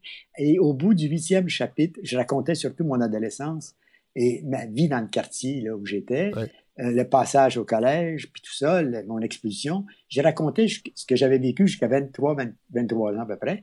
Mais là, je bloquais. J'ai arrêté là. Et le Shannon avait dit à des, m'avait écrit pour me dire qu'il aimait beaucoup ça. Il avait hâte de voir la suite. Mais là, j'ai écrit pour dire qu'il n'y avait pas de suite. Et Jean-Marcel, de retour à Montréal, m'a amené le voir. Il me disait, il aimerait ça te rencontrer. Moi, je n'étais pas un Grouxien. Euh, j'avais lu ses livres, puis je n'étais pas d'accord sur beaucoup de choses avec lui. Euh, mais c'était un personnage intéressant parce qu'on a parlé, on a parlé que du Bloc populaire pendant la soirée. Il était assis dans son fauteuil. Nous rappeler, euh, peut-être nous remettre en contexte ce qu'a été le Bloc populaire. André Landau était là-dedans, je crois.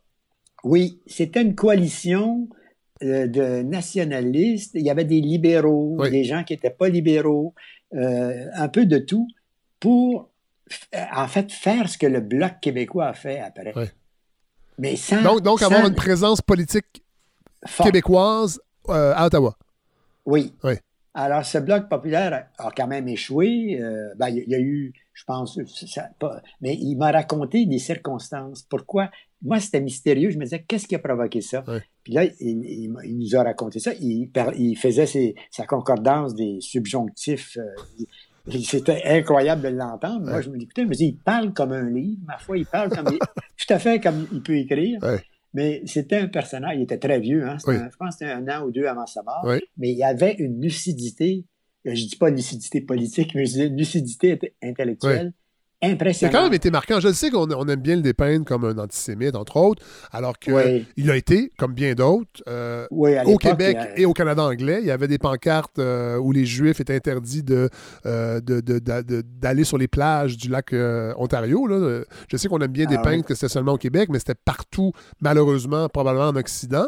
Mais il a été quand même... Fédéral... Oui, parce que le gouvernement fédéral avait même refusé un bateau de juifs pendant la guerre, un bateau de réfugiés juifs, on les avait retournés. Oui. Alors, c'est pas... C'est, pas, un monopole québécois comme on aime bien le dépeindre. Non, pas mais, du tout. Mais le a quand même été important euh, au plan est-ce qu'on peut dire ça du développement des sciences humaines, euh, en fait de la vie intellectuelle québécoise? Oui, parce que dans le fond, même si les historiens, d'autres historiens ne le suivaient pas dans, dans, les voies que lui dessinait, là, il a quand même été, un peu comme Marie-Victorin. Moi, il y a des gens que j'admire parce qu'ils ont été les premiers. Euh, euh, c'est des frères, souvent. Ben, il y a deux frères. Il y a le frère Untel, moi, pour moi, je, l'ai beaucoup aimé, je l'ai connu, je l'ai beaucoup aimé comme personne. C'est un bonhomme naturel, spontané et critique aussi. Puis Marie-Victorin, qui est un petit frère enseignant, il se retrouve à créer le jardin botanique. oui, non, c'est incroyable. et, la fleur laurentienne, la fleur laurentienne, qui est, un, qui est une œuvre magistrale. Ben oui, moi, je me promène avec ça. Oui, on en parlait souvent dans vos carnets, d'ailleurs. Ben oui, d'ailleurs, quand j'ai connu du charme, c'était notre point commun, euh, la fleur laurentienne. Euh, on, se promenait, on, on, se disait, on, se parlait de ça, on se disait, on regardait les fleurs avant, ça n'avait pas de nom. Et tout à coup, là, maintenant, on regarde une plante, un arbre, on dit ça, on sait ce que c'est. Les régions du Charme, d'ailleurs, qui, un de ses personnages, euh, je pense que c'est dans l'hiver de force, euh, c'est sa Bible également, la fleur ancienne, si je ne me trompe pas. Il l'a plagué, comme on dit. Euh, moi, je trouve quand même qu'on a des personnages. Marius Barbeau aussi. Oui. Les anthropologues. oui, anthropologue, qui, a perpétué le conte au Québec, entre autres. Oui, puis c'est des gens qui ont fouillé même. J'avais un livre de Marius Barbeau qui s'appelle bêtement La ceinture fléchée. Alors, il explique toute l'histoire de cette ceinture fléchée, que j'ai un peu oublié.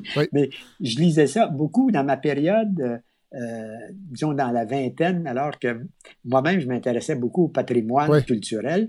Euh, j'allais à l'Université Laval, il y avait les archives de folklore parce que j'étais en contact avec Savard. J'ai fait un petit livre sur Félix-Antoine Savard.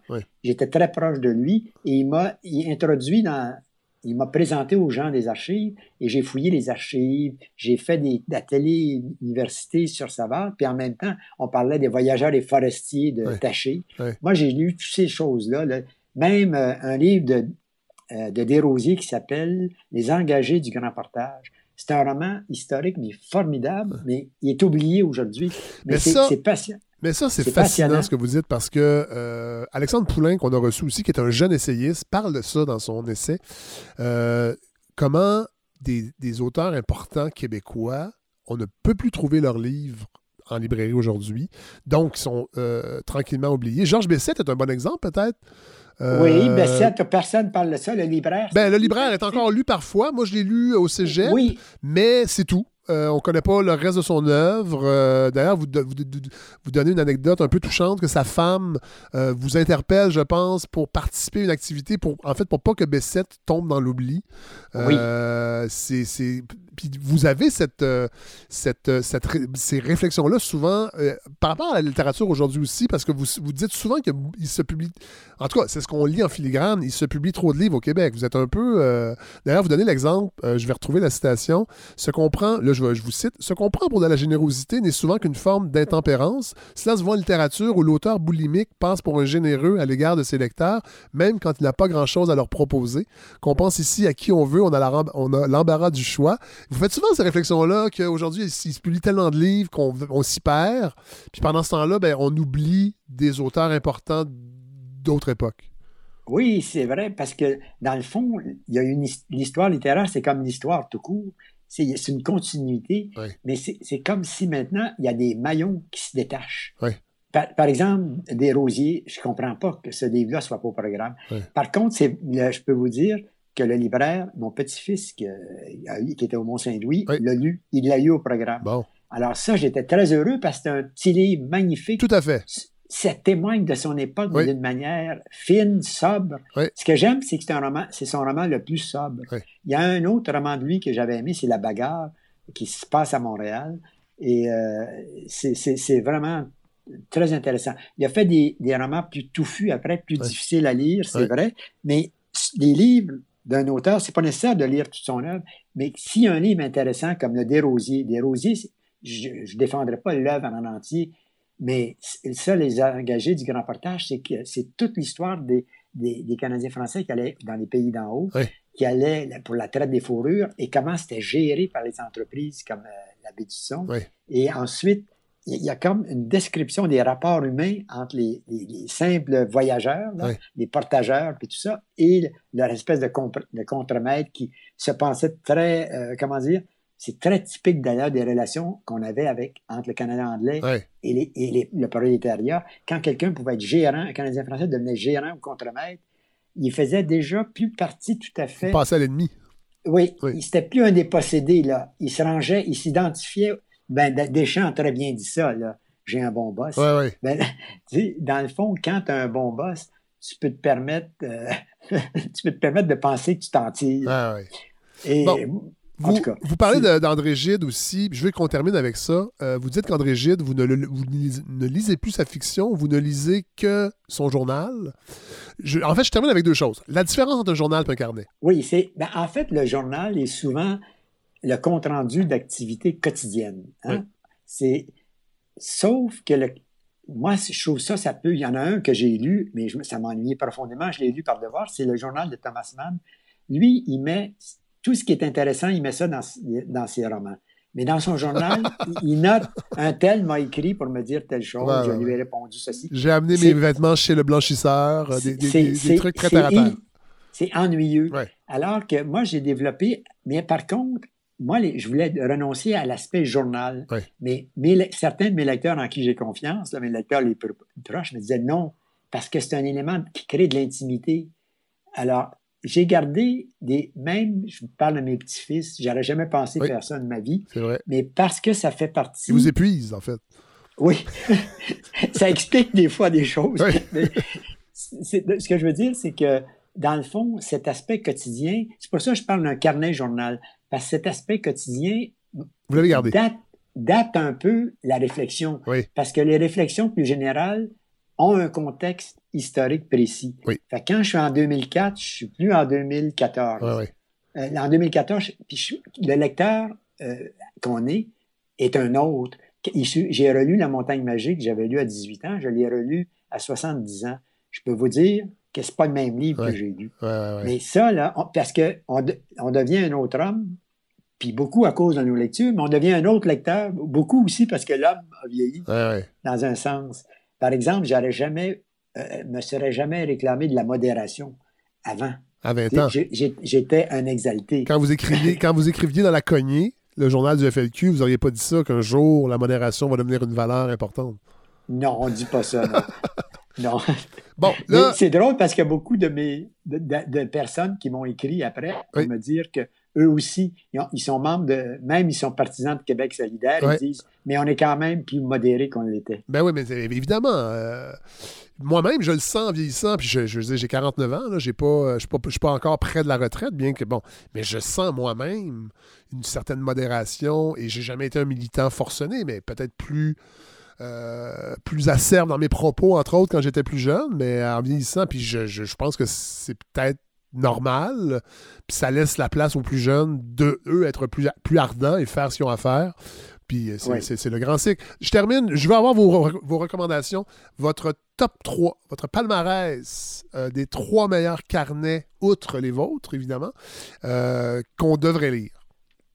Parce que vous en parlez beaucoup euh, dans vos, dans vos carnets, des autres carnets, puis moi, ça, ça me donne vraiment envie. C'est un genre littéraire vraiment que je découvre. J'ai envie d'approfondir ça.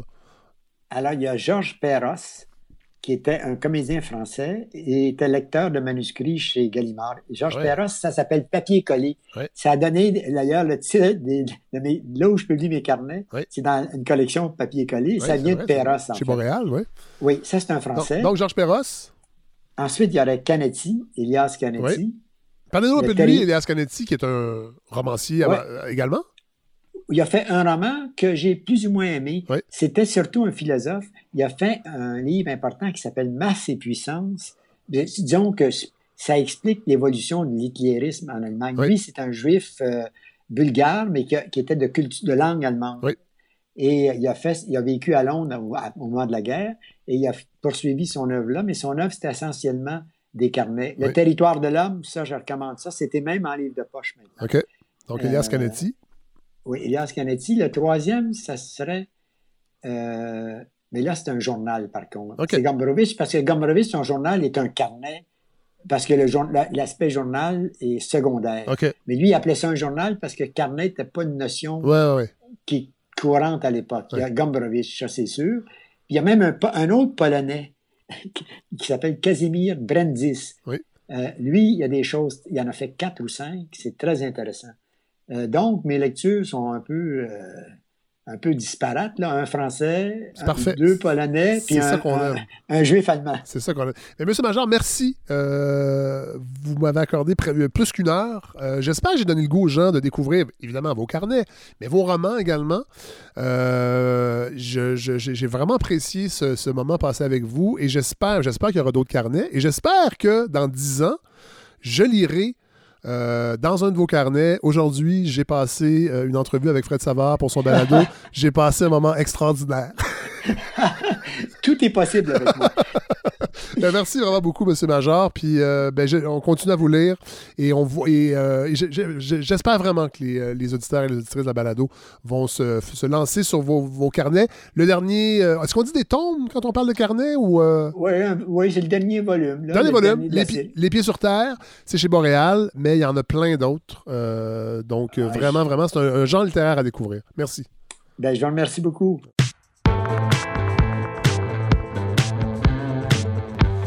Alors, vous vous rappelez, avant de commencer la saison 3, j'avais fait des petits épisodes euh, sur la balado pour annoncer la campagne de financement et le début de la saison 3. Puis j'avais dit, je n'allais pas mettre d'argent dans les médias numériques parce que l'écosystème québécois médiatique, les revenus publicitaires étaient grugés, tout ça. Euh, mais là, j'ai donné une mission à Jean-Sébastien Barbeau. Salut Jean-Sébastien. Bonjour Fred. On s'était parlé l'an dernier euh, et je trouvais intéressant d'avoir quelqu'un à la balado pour parler un peu de l'univers médiatique en général. Euh, vous, c'est votre domaine d'études. Euh, vous êtes chercheur, en fait, pour un observatoire médiatique. oui. Et je trouvais intéressant d'avoir votre regard là-dessus. parce que, bon, c'est bien beau vouloir avoir des principes. Je, je, me considère comme une petite entreprise. Puis je trouvais que avoir une chronique sur un peu nous expliquer comment fonctionne l'univers publicitaire au Québec, entre autres, avec les médias traditionnels et les plateformes ça allait être intéressant pour les auditeurs et les auditrices. Et pour moi, en tant qu'entrepreneur, euh, petit commerçant, disons ça comme ça, de voir comment je peux faire pour que mon projet euh, puisse euh, fleurir et aller chercher de la publicité et ne pas attendre que les médias en parlent dans diverses chroniques, ce qui pour l'instant, en trois saisons, a plus ou moins bien marché. Fait que je ne peux pas attendre que les choses arrivent. Alors, je vous ai donné cette mission-là, en fait, d'observer euh, pour nous un peu comment fonctionne cet univers-là. Ben, j'ai peut-être une réponse pour vous, mais je ne sais pas si c'est la réponse que vous souhaitiez entendre. on va voir. On va voir. J'ai ah, même pas lu votre chronique. Je n'ai pas les conclusions. Je découvre en même temps que les auditeurs et les auditrices. Bon, ben, très bien. Ben, allons-y. Oui. Ben, Fred, on le sait, la pub, ça coûte cher. Euh, on pense souvent au Super Bowl à 6,6 millions US, le 30 secondes. Euh, c'est un peu l'exception. Je pensais pas à ça euh, avant de me lancer, quand même. C'est quand même toujours celui-là auquel on pense. Oui, oui, euh, si vous avez un ami qui a quand même 5,6 millions US, pourquoi pas? Oui. peut être intéressant, Fred. Oui. mais quand même, au quotidien, la réalité est vraiment différente. Les prix sont plus raisonnables, mais pour un petit commerçant ou pour un balado comme celui-ci, par exemple, ben, le coût est quand même considérable. Donc, l'idée, c'est essayer de comparer un peu les sports traditionnels avec les plateformes numériques pour essayer de mieux comprendre justement ces plateformes-là. Parce qu'on va voir que les coûts et les fonctionnements sont vraiment différents. Donc, en préparant la chronique, j'ai trouvé les kits immédiats qui sont des euh, brochures qu'on peut trouver relativement facilement en ligne qui présentent leur lectorat type. L'âge, le sexe, les, revenus moyens des lecteurs, etc. Et différents formats des publicités euh, disponibles. Évidemment, euh, évidemment, pour nous aider, si on achète de la publicité pour voir un peu qui on rejoint comme public. Oui, c'est ça. Les, grands médias, eux, vont vous le donner euh, sur demande parce qu'ils ont plus de budget, mais les plus, petits, euh, plus petites publications, les plus petits médias, eux, vont le mettre sur Internet directement parce que pour eux, c'est beaucoup plus facile. Euh, donc, j'ai trouvé sept kit média, six magazines spécialisés, un plus grand général. Mm-hmm. Je ne les nommerai pas pour euh, un site protéger un peu leur identité. c'est aussi euh, ne pas dévoiler leur stratégie ou leur viabilité économique. Donc, ce qu'on trouve dans ce lot de six magazines spécialisés, ben, on trouve des tarifs qui sont quand même assez similaires. Où une page complète de publicité coûte en moyenne 3600 dollars. Euh, on parle, on parle Jean-Sébastien, on parle imprimé imprimé. Une page de pub en moyenne, on va voir ça autour de 3600. Une double page, c'est 6200, donc ça revient un peu moins cher parce que bon, vous prenez plus de place. Euh, et la quatrième de couverture, ce qu'on surnomme aussi la C4, est la 4880. Les prix sont similaires parce que. et là, euh, excusez-moi, là, on parle d'une publication. Là. Une seule, un one-shot. Une édition, voilà, OK, one-shot. Dans un magazine, that's it imaginez si vous voulez l'acheter plusieurs fois, c'est sûr que des fois, il va y avoir des réductions, mais quand même, ça, s'additionne. Oui, ça donne une idée que c'est cher. C'est cher. Mais comme je disais, les, prix sont similaires parce qu'il y a peu d'employés permanents, beaucoup de pigistes, puis le format est similaire. C'est sur papier, impression quadri, quadri couleur, etc. Quand on passe à des magazines qui ont une diffusion beaucoup plus grande, que ce soit des magazines lifestyle ou de cuisine, que ce soit des types comme Elle, Marie-Claire Châtelaine ou Ricardo, le coût de la publicité explose. Pour le magazine que j'ai identifié, on parle de centaines de milliers de lecteurs quand même. Et donc là, la publicité explose. La page est à 10 200 dollars. Ah la double page, c'est 18 726. La quatrième de couverture est à 12 500. Et attention, pour la couverture intérieure, donc la page 2, c'est 25 000 dollars. Donc là, on, est dans une autre ligue. Oui, oui, oui. Ouais, OK. mais, cela dit, ça donne une. Là, on parle quand même de, de magazines grand public, là. Oui, oui, oui. On n'est pas, dans, pas dans le magazine euh, type nouveau projet euh, qui est un peu plus niché, qui a un, auditoire vraiment euh, plus restreint, bien que de assez grande diffusion. Là, on parle vraiment du grand public, ce qu'on feuillette à l'épicerie en attendant de payer, mettons. Exact. Des, magazines comme nouveau projet, on va beaucoup plus se, qualifier dans les, dans les premiers tarifs que je vous ai donnés, 3600 pour la page. Donc, c'est déjà plus raisonnable. Mais ça reste quand même niché parce qu'on vise peut-être entre 25 à 70 000 personnes. Donc, on, vise beaucoup moins de personnes. Il ne faut pas oublier qu'on est 8 millions au Québec. Donc, on vise moins d'un pour cent de la population. Mais là, mais là euh, juste savoir, les, dans les deux cas de figure que vous nous donnez, les plus petits magazines ou peut-être plus nichés et le grand public, là, on parle seulement de l'imprimé parce que j'imagine que ces, ben, ces sites-là, en fait, ces, ces magazines-là sont présents euh, sur, sur, Internet. Donc, qui ont des plateformes numériques où on peut euh, varier, peut-être, euh, ou décider de mettre juste le numérique, juste sur l'imprimé. Là, c'est ce que vous avez donné, c'est juste l'imprimé, la copie physique. C'est juste l'imprimé en préparant également la chronique, j'ai essayé de voir aussi ce qui pouvait se faire un peu plus sur le numérique. C'est un peu plus compliqué lorsqu'on regarde les, publicités à cause des régies publicitaires qui relèvent souvent de Google. Mais si vous êtes un peu plus un indépendant parce que, ou vous êtes capable de vous-même de vendre la publicité, les tarifs publicitaires, des fois, ça peut osciller pour ce qu'on appelle une publicité leaderboard. Donc, c'est la publicité rectangulaire qu'on voit sur le haut de la page web. On parle d'une publicité qui va revenir à peu près à 900, voire peut-être 1000 dollars. Donc, c'est beaucoup plus raisonnable. Mais par contre, comme je vous avais mentionné en juin, Fred, les publicités sont beaucoup moins relevées en web, elles sont, l'attention qu'on lui accorde sont beaucoup plus faibles. Donc, et, évidemment, elles sont moins chères. Et ajoutons les phénomènes des ad blocks et autres applications qui filtrent la publicité. Et ça, les vendeurs, donc les médias, qui vendent de la publicité sur leur plateforme ne peuvent pas nous garantir, malgré qu'ils vont nous dire vous pouvez rejoindre tant de personnes, sont incapables ou, ou ils ne veulent pas nous le dire ou ils sont même pas capables même de savoir combien sur, mettons, les 400 000 personnes qu'on prétend vouloir rejoindre, il y en a combien qui ont une application de type AdBlocker et qui ne verront même pas. La, non, seulement ils ne vont pas cliquer, ils ne la verront pas du tout. Et ça, ils sont, sont pas capables de nous le dire. C'est vrai, mais il y a une chose qui change de plus en plus. Il y a beaucoup de médias qui bloquent l'accès aux internautes qui utilisent justement les adblockers. On le voit beaucoup en Allemagne et dans les pays scandinaves. Donc, il y a quand même une volonté de vouloir répondre. La presse, quand on va sur la presse, on nous demande de désactiver le adblocker et il y a plusieurs médias qui, en fait, qui ne rendent même pas possible euh, d'aller plus loin sur le site euh, si on ne désactive pas ce type d'application. Exact, parce qu'il faut quand même bien payer les employés à un moment donné. Ah oui, cher, tout ça. Donc, euh, donc, au final, ça pose quand même déjà une première question. Est-ce que c'est intéressant d'acheter de la publicité dans ces médias traditionnels-là. Ben oui, parce qu'on rejoint quand même un maximum de consommateurs. Euh, la publicité, surtout en magazine, peut être vue et souvent être revue parce qu'on va, on va relire le magazine, surtout des magazines de cuisine. Combien de fois on va y retourner? Tout à fait. Plusieurs reprises. Ricardo a très bien compris le système, par exemple. Euh, mais le problème, c'est qu'en contrepartie, la, masse de lecteurs, elle, va rester quand même floue. On a une impression générale du lectorat via les sondages effectués. Euh, c'est vrai que les sondages pour cibler le public se raffinent, mais c'est pas parfait. Non il y a un autre défaut. Le coût de la publicité est quand même très élevé. Oui, oui, vraiment. Un comparatif, 3100 c'est quand même 7, semaines de travail au salaire minimum. C'est de l'argent. pour ces raisons-là, évidemment, il y a beaucoup de gens qui vont dire ben, Facebook et Google, c'est la solution. Mais comme vous l'avez mentionné tout à l'heure, Fred, c'est hyper controversé. Euh, d'un côté, on a les techniques de ciblage qui sont basées sur des données comportementales. Euh, et quand on ajoute la publicité chez eux aussi, ben, c'est de l'argent qui sort des circuits locaux et nationaux. Donc, si vous êtes euh, prôné l'achat local, peut-être pas nécessairement la meilleure solution pour y aller.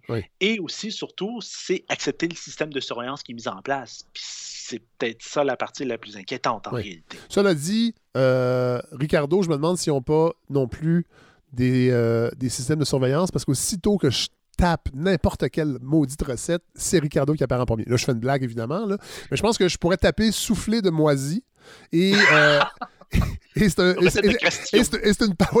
une, page de, Ricardo qui apparaîtrait. Il y aurait une recette, eux, de. Non, mais sont, sont, ils ont, en fait, ils ont très bien référencé leur site. Euh, bien que des, fois, je m'en vais. En fait, je, tape en anglais mettons, euh, ben, je vais faire une recette de courge, ben, je vais mettre squash recipe. Des fois, c'est Ricardo qui tombe en premier, mais là, souvent, euh, en anglais, les sites de cuisine euh, de différentes natures, il y en a beaucoup plus. Et ça, en fait, ça change parce que sinon, il faut vraiment scroller, excusez-moi l'anglicisme, pour peut-être trouver une autre plateforme que Ricardo pour nous suggérer des recettes. Ouais, avec ma copine, quand on cuisine, je m'étonne des fois quand Ricardo n'est pas premier résultat, par exemple. Ben oui, puis il euh, faut sauter sa recette. Souvent, il y a plus que trois épices, alors qu'en Ricardo, des fois, côté épices, là, disons que c'est assez grand public, mettons. Mais bon, ça, c'est, on sort de l'objet de votre chronique. Cela dit, on parlait de Facebook. C'est vrai que c'est problématique à plusieurs niveaux, mais il faut quand même l'avouer.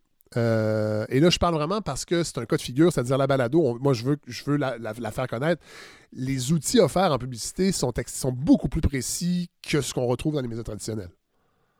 Oui, et c'est pas pour rien, justement, qu'ils marchent bien, justement. Euh, essayons, de, de, voir un peu pourquoi ils sont si performants en publicité. Hein. Euh, vous avez cette chercheuse américaine qui s'appelle Sujana Zuboff, qui est professeure émérite à Harvard, qui euh, a développé cette idée-là en regardant Facebook, Google et plein d'autres trucs sur Internet. Elle surnomme euh, que euh, toutes ces entreprises, tous ces sites web-là qui font partie un peu de l'esprit du Web 2.0, elle appelle ça le capitalisme de la surveillance. Et donc, dans son livre The Age of Surveillance Capitalism, c'est un livre qui va paraître ce lundi 2 novembre en français en traduction. Euh, Zuboff nous dit que, euh, essentiellement, le capitalisme de la surveillance, c'est une nouvelle accumulation capitalistique où les données, nos données, en fait, sont accumulées et sont mises à disposition selon le projet de la compagnie. Euh, dans le cas de nos deux plateformes, Facebook et Google, parce que c'est eux qui lisent la publicité en ligne, c'est offrir de l'espace publicitaire en étant ni plus ni moins, ou tout simplement juste une immense régie publicitaire. Donc, quand on le regarde d'un point de vue économique, euh, c'est pas un lieu où on est là pour se faire des amis. C'est juste pour nous vendre de la pub, en fait. Euh, comme l'est, par exemple, une chaîne de télévision euh, traditionnelle. C'est Patrick Lelay, l'ancien euh, PDG de TF1 en ah France, qui disait Moi, TF1, on n'est pas là. moi, je vends du temps de cerveau disponible à Coca-Cola. Voilà. Je ne suis pas là, pour faire avancer la société. C'est ça qu'il disait, dans le fond. Oui, mais sa phrase est très, très juste en même temps et donc, l'idée dans ce capitalisme, euh, euh, c'est attribuable à une personne en particulier, c'est Sheryl Sandberg. On la connaît un peu parce qu'elle est maintenant du côté de Facebook. Et au début, lorsqu'elle était chez Google, elle a développé euh, avec son équipe ce modèle autour de 2002, à l'époque des du crash des dot-com, souvenez-vous un peu, il y avait toutes ces sociétés de capital risque qui ont voulu essayer de se refaire très rapidement, puis qui ont lorgné Google en disant on va donner beaucoup d'argent, mais on voit que vous avez beaucoup de données, vous n'en faites rien. Essayez de transformer ça pour en faire quelque chose. Et à partir de là, euh, si vous le faites, on va continuer à investir, sinon on retire nos billes. Un peu de là qui est né justement ce capitalisme de la surveillance. Et donc, avec Facebook, euh, Sandberg a pu pousser euh, le concept beaucoup plus loin. mais, le problème, comme elle nous dit ensuite Zuboff, c'est que ces entreprises-là elles n'abandonnent pas les lois capitalistes établies, celles qu'on connaît. Elles en créent en fait des nouvelles, et ce qui fait en sorte qu'on est dans une nouvelle logique économique qui en est à ses balbutiements. Euh, si vous avez vu, par exemple, le documentaire de Social Dilemma si euh, sur Netflix, si vous connaissez bien ces logiques-là, vous n'avez peut-être pas nécessairement appris beaucoup de choses. Si vous ne les connaissiez pas beaucoup, vous êtes quand même assez à jour. Mais le problème, c'est que ça nous a pris une quinzaine d'années pour comprendre tout ce qu'on a vu dans ce documentaire-là. là, il faut imaginer aussi tout ce qui est les autres choses qu'on ne comprend pas encore tout à fait. Donc, c'est quand même assez inquiétant de ce côté-là. Oui, effectivement. Euh, comment ça fonctionne sur Facebook? Mettons qu'on va aller. Euh, on veut quand même. Ben, je vais vous dire une chose, là. je vais être bien, bien honnête. Euh, moi, cette année, la saison 3, ma grande, euh, pas ma grande crainte, mais ma, mon, mon, mon, objectif, c'est, la campagne de financement, je, j'ai aucun euh, doute qu'on va l'atteindre. Ça va être plus long que les, deux premières saisons, mais c'est normal, j'ai choisi de ne pas aller en, en socio-financement. Bon, là, mon, le nerf de la guerre, c'est de faire connaître ce projet-là. Et là, j'ai contacté des agences, des relationnistes de presse qui certaines me disaient Ouais, on parlait de l'avant. J'en ai choisi une. Il y en a d'autres qui n'étaient pas sûrs, sincèrement, parce que, ben, euh, puis dans le fond, moi, je voulais les engager pour euh, faire une campagne de publicité, que les médias en parlent. Euh, mais là, je me rends compte que les médias font leur propre balado, Radio-Canada, entre autres, le Cube Radio. Alors, je vois difficilement comment ils viendraient parler dans une chronique de mon projet qui est 100% indépendant, euh, qui a un modèle aussi peut-être qui est challengeant parce que euh, ben, c'est des gens peu connus. On a réussi quand même euh, à monter une équipe de chroniqueurs qui n'était pas nécessairement ultra connue. ça fonctionne. Les gens sont au rendez-vous.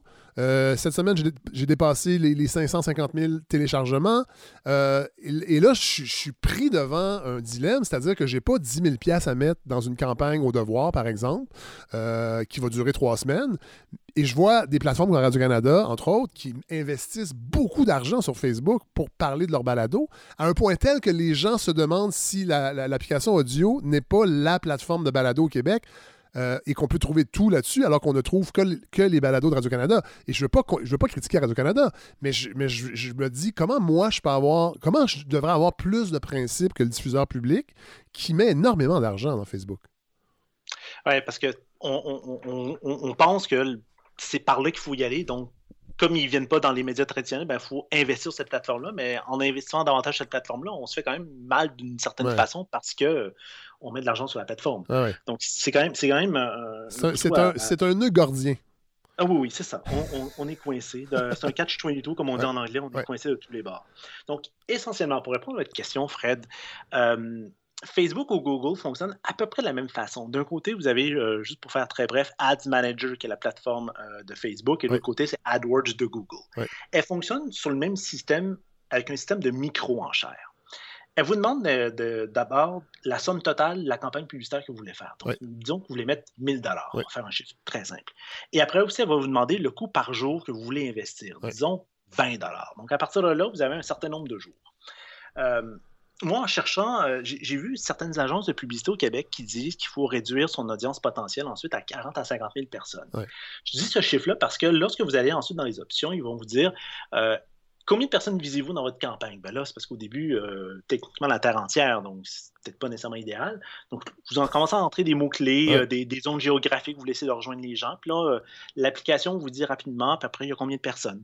Et ce, nombre-là, de 40 à 50 000 personnes, semble être idéal parce que selon les recommandations des différentes agences qu'on voit en ligne, ils nous disent que sinon, vous allez avoir du mal à faire afficher votre publicité parce que vous allez avoir vous allez rencontrer trop d'autres trop de compétiteurs en face. en fait, les, algorithmes, ne vont pas vous favoriser. Non, exact. Parce que vous allez sans doute être trop bas parce que dans d'autres compagnies, d'autres gens qui veulent investir sur Facebook, qui sont dans d'autres domaines, vont juste mettre quelques dixièmes de sous par visionnement de plus. et donc là, vous n'allez nécessairement pas être vu. Donc, comme vous voyez, il faut savoir gérer ces, gens, gérer ces enchères pour s'assurer des vues, mais sans trop dépenser non plus, parce qu'on veut quand même essayer de maximiser, comme on dit, d'essayer de rejoindre le maximum de personnes. Donc là, pour connaître son taux d'investissement en publicité, vous avez un indicateur assez standard en publicité qui s'appelle le coût par mille. Ouais. nomme le CPM, qui est le coût par mille affichages. Donc, c'est euh, le coût de votre publicité euh, divisé par votre nombre de lecteurs, multiplié par mille, puis ça est votre coût. C'est assez simple. Sur ces plateformes-là, le, le, CPM va varier selon le type d'industrie, mais de façon générale, les CPM sont très bons. On parle de quelques dollars Donc, la publicité revient à quelques sous par affichage seulement. Donc, dans, euh, dans social d'éléments, on voyait, on nous poussait des publicités pour 3,7 sous. C'est à peu près le coût réel, à peu près, voire même un peu plus bas. Donc, si le CPM sur les réseaux sociaux est très bas, donc on parle de peut-être 7, 8, 9, 10 fois 12, 15 dollars, c'est en raison de l'attention qui est très, très faible que l'humain accorde au contenu sur le numérique. Euh, on a juste à regarder comme on défile super vite sans vraiment regarder son newsfeed. À un moment donné, on ne sait même plus si c'est du contenu ou si c'est du contenu sponsorisé, c'est-à-dire des bonnes vieilles annonces qu'on est en train de voir sur, euh, sur notre Facebook. Donc, c'est quand même assez, euh, il y a quand même un certain risque. Et là, ici, je parle uniquement de la publicité, on va sur le newsfeed, donc la publicité qui défile. La publicité qui se trouve sur le côté, la publicité qui est fixe, celle-là est beaucoup plus chère parce que celle-ci, elle est cliquable, on la voit plus longtemps. Et là, on parle de prix qui sont euh, beaucoup plus élevés. On parle des fois de 50, 60, 70 sous. Euh, c'est ce qui a fait en sorte que euh, Google a fait beaucoup d'argent c'est pour ça aussi qu'il y a beaucoup de, lors de campagnes politiques, on essaie d'éviter de faire la publicité sur Google, notamment dans les moteurs de recherche, parce que lorsqu'on clique, c'est de l'argent qui est déduit de ah, la caisse de, la campagne publicitaire. Donc, facilement vider une campagne publicitaire en surcliquant la publicité pour, ah intéressant, ça. pour jouer contre des adversaires politiques. Mais vous savez ce qui est intéressant, Fred, justement, avec le CPM, c'est qu'on peut comparer le réseau social aux autres plateformes. Parce que la règle de 3, elle fonctionne aussi pour euh, votre magazine, par exemple. Si on prend les magazines de tantôt, là, euh, la page en moyenne. Euh, non, on parle du grand public, là. Oui, on parle, on parle des les médias un peu nichés. Ah, ok, nichés, oui. Le premier exemple. Le, ben, vous vous souvenez, la publicité qui est à 3600 pour une page, ben, elle revient à coût par mille à 96 la double page à 168 et la quatrième de couverture à 145. Parce que vous avez, vous avez ici un public qui est euh, spécialisé, niché, qui a sans doute beaucoup plus de revenus que la moyenne parce qu'il achète des magazines qui sont quand même un peu plus chers. Notre magazine, un peu plus grand public, celui qui tire à plus d'un demi-million de lecteurs, ben lui, les, coûts par CPM sont beaucoup plus faibles. On parle de 12 pour la page et la fameuse euh, quatrième de couverture, à, la couverture intérieure plutôt à 25 000 ben, elle revient à 29 finalement. Du CPM? le CPM. Et quand on compare à peu près avec des médias... Euh, grand public, des quotidiens, etc., selon les, petites indiscrétions, j'ai pu essayer de pousser, de, tirer euh, les verres du nez ici. Bon, on voit que c'est des prix qui sont quand même assez similaires. C'est pas particulièrement étonnant de, voir ces prix-là parce que quelqu'un qui est très riche va compenser pour quelqu'un qui est euh, un peu plus modeste euh, quand il achète la, publication. Donc, au final, ça s'équilibre. Et donc, on revient toujours à ce prix moyen actuellement de euh, entre 20 à 30 dollars pour le CPM, que ce soit pour une page ou pour un 30 secondes dans un grand média, par exemple. Et quand on prend des formats de plus, des, formats publicitaires plus petits, c'est-à-dire le, le, quart de page, le huitième de page ou le 16e de page, le CPM, dans ce cas-là, redevient à seulement quelques dollars et donc similaire aux réseaux sociaux. Mais évidemment, euh, l'impact n'est pas le même parce qu'un 16e de page n'aura jamais euh, l'impact d'une grosse publicité en une page. Donc, ce qui explique pourquoi le CPM est beaucoup plus faible. Euh, et sinon, il y a la radio aussi. Est-ce que vous avez réussi à, avoir assez d'informations pour voir, mettons, les radios privées à, Montréal, par exemple? Si on, si on, voulait acheter de la publicité là-dessus? Ben, c'est justement le défaut. On n'arrive pas vraiment à les trouver. Mais par contre, je vous ai trouvé une certaine web ben, en fait, Excusez, on à moins de les contacter directement, sauf que là, ces chiffres-là euh, n'auraient pas pu servir à la chronique parce qu'il y a quand même, il y a, j'imagine, des règles de concurrence qui font qu'on ne peut pas diffuser comme ça, euh, sur le plan éthique, en fait, qu'on ne peut pas se servir de ces chiffres-là qui sont, je dirais pas confidentiels, mais presque pour une chronique comme ça. Oui, parce qu'on veut quand même essayer de défendre quand même.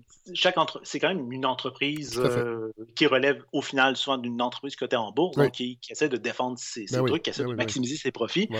Bienvenue dans l'économie euh, néo-capitaliste avec la main. De... la main visible. Euh, mais, mais il y a quand même des fois où certaines entreprises les laissent en ligne, donc on arrive à les voir. Donc il y a une radio, j'ai pu trouver quand même, qui diffuse beaucoup sur le web, évidemment. Et euh, on voit que les tarifs sont finalement à peu près similaires. On parle de, euh, de campagnes de publicité qui revient à des CPM justement autour de 25 euh, à 30 dollars. donc, ça reste des tarifs raisonnables. C'est des campagnes qui durent quelques semaines. Donc, on vous a plus de temps d'antenne.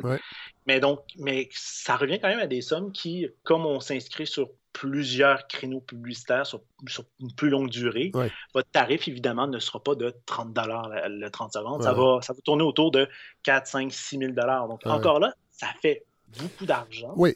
Euh, ben, pour un projet comme le mien, oui. Oui. Mais quand on, est une entreprise euh, comme Apple, par exemple, à 25 000 il n'y a rien là. Mais non, mais non, c'est effectivement. Bon, ben, je suis content. Je, pense que ça éclaire ma réflexion.